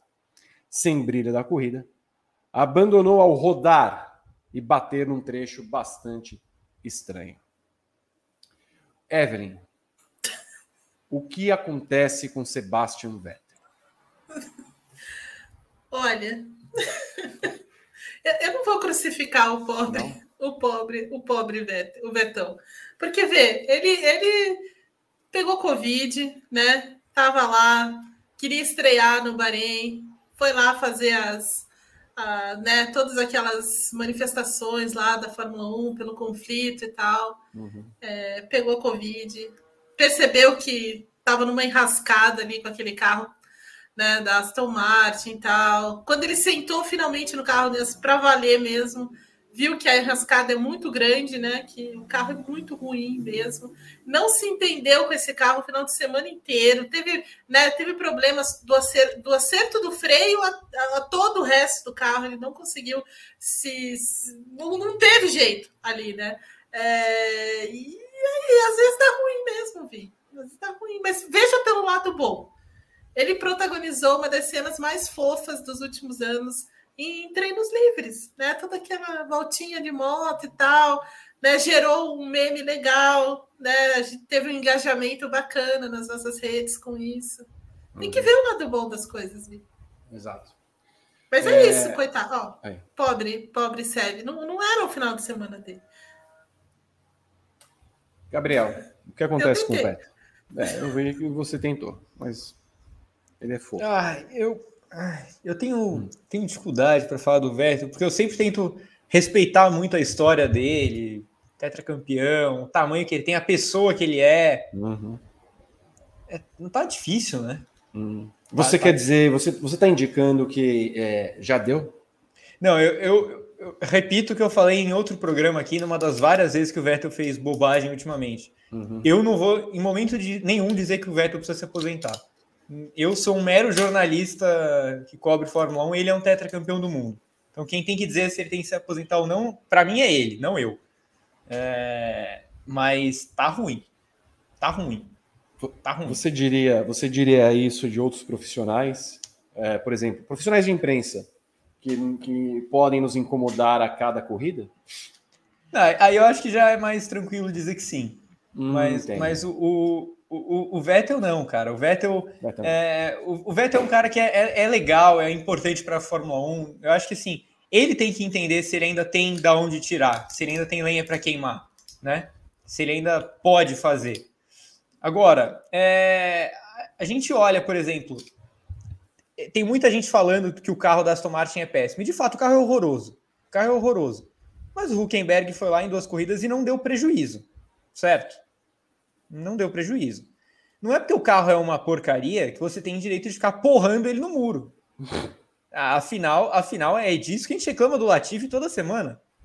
O carro do Latifi é ruim igual ao do Vettel. Então, se o Vettel tá liberado para ficar batendo, o Latifi também tá. É isso. A gente vai liberar a pancadaria geral aqui. Não, né? O Gá. Oi. O Stroll, ele tem que se aposentar? Ah, esse tem. Esse tem. O Stroll e o Latifi tem que se aposentar hoje, se eles puderem. Esse eu não tenho problema nenhum de falar. Entendi. Ó, é, aproveitando que já estamos no horário do jornal, Renata, olha, está, está aí a cena do carro torto da Williams, depois de porrado, porrado que foi por Lance Stroll. Renata, Renata, é, me responda em poucas palavras. Como foi a corrida de Sebastian Vettel? Capenga, manca, anêmica, frágil e inconsistente. Obrigado, Rê, por mais uma participação gloriosa em nosso programa. É... O Evelyn, o que acontece com a Aston Martin? O que não acontece com a Aston Martin? Né? Acho que essa seria a melhor, a melhor pergunta. Não, não tem performance, é, e além de todas essas coisas que a Renata falou, é, não tem performance, não tem equilíbrio, o carro é, é difícil de acertar, então assim, ainda mais na mão do Stroll, né? Que tenha, tenha paciência, né? Então, assim, acho que eles vão ter muito trabalho. É, é, é, é impensável isso, mas assim, do que a gente via da pré-temporada, do que o carro é de verdade, é muito pior do que do ano passado. É, é isso. O carro é muito pior do que do ano passado. Vive Leneve, Gabriel Curti, é, criticando Lawrence Stroll, o chefe da equipe. E já não é de hoje que se critica o rapaz. Você sabe que é, é engraçado, né? Porque concordar com Villeneuve ultimamente tem sido uma tarefa árdua. Mas ele tá certo. Ele tá certo. A, a equipe indiscutivelmente piorou nas mãos do Lawrence Stroll. Não é de hoje. Piorou. A gente, a gente brincava que era inexplicável como a Force India, no meio daquele caos, falência, é, criança de colo correndo, né? É, no meio daquilo tudo, a Force India se mantinha como quarta força, ia para o pódio, era competitiva, Aí virou Racing Point e ainda nos primeiros minutos conseguiu, nos primeiros momentos conseguiu ficar assim. Quando o Lawrence Stroll foi colocando mais o dedo dele na equipe, a equipe foi piorando, foi piorando. Ano passado já foi muito ruim. E aí a gente vê, a gente vê uma declaração do uma não, várias declarações do Otmar Zofneuer falando que ano passado ele perdeu o poder dentro da equipe. Que o Lawrence Stroll tirou a, a, a liderança dele da equipe. Vocês acham que isso é coincidência? Né? o, a gente sempre elogiou muito o Otmar como um dos caras fundamentais para fazer a Force India caótica funcionar. No ano em que ele perde poder, é, a equipe despenca. No ano que ele sai, a equipe vira pior do grid junto com a Williams. Não é coincidência. Não é coincidência. Então, a, a, a, o horror da Aston Martin passa muito pela saída do, do Otmar Zofneuer e, obviamente, também passa pelos projetos equivocados que a equipe tem feito desde que copiar a Mercedes se tornou inviável. É, temos saudade de Vijay Mania? Saudades, saudades. saudades. Inclusive, ó, a gente percebe o tamanho do, é, ou assim, a, a, competência que o, o, o Zofneuer tem, quando a Alpine não esperou nem bem ele sair para contratá-lo, né? Então, assim, nem bem ele estava no mercado, ele já estava praticamente contratado pela, pela Alpine. Então, assim, são algumas decisões que a, que a Aston Martin toma que não fazem sentido nenhum, né? Nenhum sem... e, e explica muito a situação em que ela está hoje. E saudades do, do, do Mali, assim. Demais. e do Carl tomara que não esteja preso. Tomara. Mamá. Ô, Acho Rodrigo Bertol, vem cá. Sim. Quantos likes? 772. Não chegamos a mil, então, né? É, é, é o que diz os números. Ô, ô, Berton, por favor, traga as mensagens do público, porque logo depois é, há de vir o encerramento. Não creio que vamos chegar a, a mil likes, e aí a coisa fica um pouquinho complicada. Tem, vocês têm aí três minutos. João Gabriel, acorda, Sainz, está difícil de defender. E Luiz Augusto Saavedra, ele fez nova assinatura aí no plano Gran Chelem. Bem-vindo de volta, Luiz. É isso, Vitor. Essas foram as mensagens. Na Twitch ninguém mandou mais beats. Mensagem? Ninguém mandou beats, ninguém mandou. Ah, mas aí Esqui... escorregou o sub, ninguém pegou ah, a. Não é que escorregar minha mão na cara de todo mundo, vocês vão Que isso, Vitor? Não, tô com Vi, tá... Não, Vi. O Will Smith? Educação que. A violência que educa, o meu best-seller. que educa, a violência que educa. Eu vou incluir um capítulo para as pessoas que não dão likes no YouTube e ah, nas um, demais. Um, um, like podia dar, né? Isso não. É, um like, um é. tapa. Uh, olha só, na, na quinta-feira nós teremos Padocast e Gabriel Curti vem aí para trazer o tema. Teremos Padocast na quinta-feira, a gente vai gravar quarta eu, Evelyn Guimarães e o André, André Neto, com o Rodrigo Berton na produção.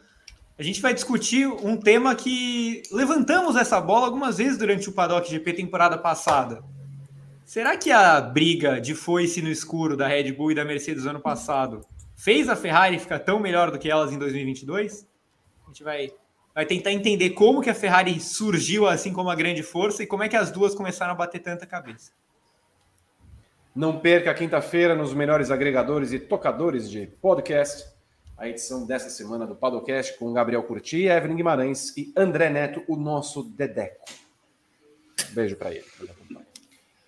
Ô, Guima, não chegamos a mil likes. Não, eu estou muito chateada com isso, porque não custava nada, né? É. O programa está divertido, a gente uhum. trazendo muitas informações, análises aqui, é, coisas que eu não sabia, como é, o Pascoalete de, de Toquinha. É, o Vi com a máscara de Toquinha e nada de likes. Então, assim, todo o entretenimento, informação, jornalismo, nada de likes. Então, assim, acho que está na hora, Vi, de encerrar. Gabriel, fiquei não chate... chegamos a chateei. mil. Não chegamos a mil, também fiquei chateado, porque o programa merecia mais. O seu visual polo aquático dinamarquês, por exemplo. E eu vou aproveitar então só para lembrar que na quarta-feira tem o TTGP também, né? Com Pedro Henrique Marum no comando, e na quinta-feira a Eve apresentando o WGP. Não percam às 13 horas, horário de Brasília, aqui nos canais Grande Prêmio, TTGP e WGP, quarta e quinta-feira. Cortei mesmo, Rodrigo Berton, um tema que faltava aqui para a gente discutir no nosso Paddock GP não batemos mil likes, então eu vou lembrar você também para você se inscrever no canal 2 do Grande Prêmio no YouTube, youtube.com.br Grande Prêmio 2, o canal das análises do Grande Prêmio, os vídeos de notícias, os vídeos mais curtinhos. O link está na descrição e você segue a gente também nas redes sociais, Instagram, eh, Facebook, Twitter, Pinterest, TikTok, Quai, Dailymotion. É, na Twitch é só procurar para o Grande Prêmio, todos os links estão na nossa descrição. Quero agradecer a Evelyn Guimarães, a Gabriel Curti, ao Rodrigo Berton, a todos vocês que fizeram o Paddock GP conosco em Twitch e YouTube. Semana que vem nós estaremos de volta com mais uma edição desse programa maravilhoso para trazer a prévia do GP da Emília-Romanha, quarta etapa da Fórmula 1 2022. Beijos, meninos. Beijos para vocês todos. Até a semana que vem. Tchau.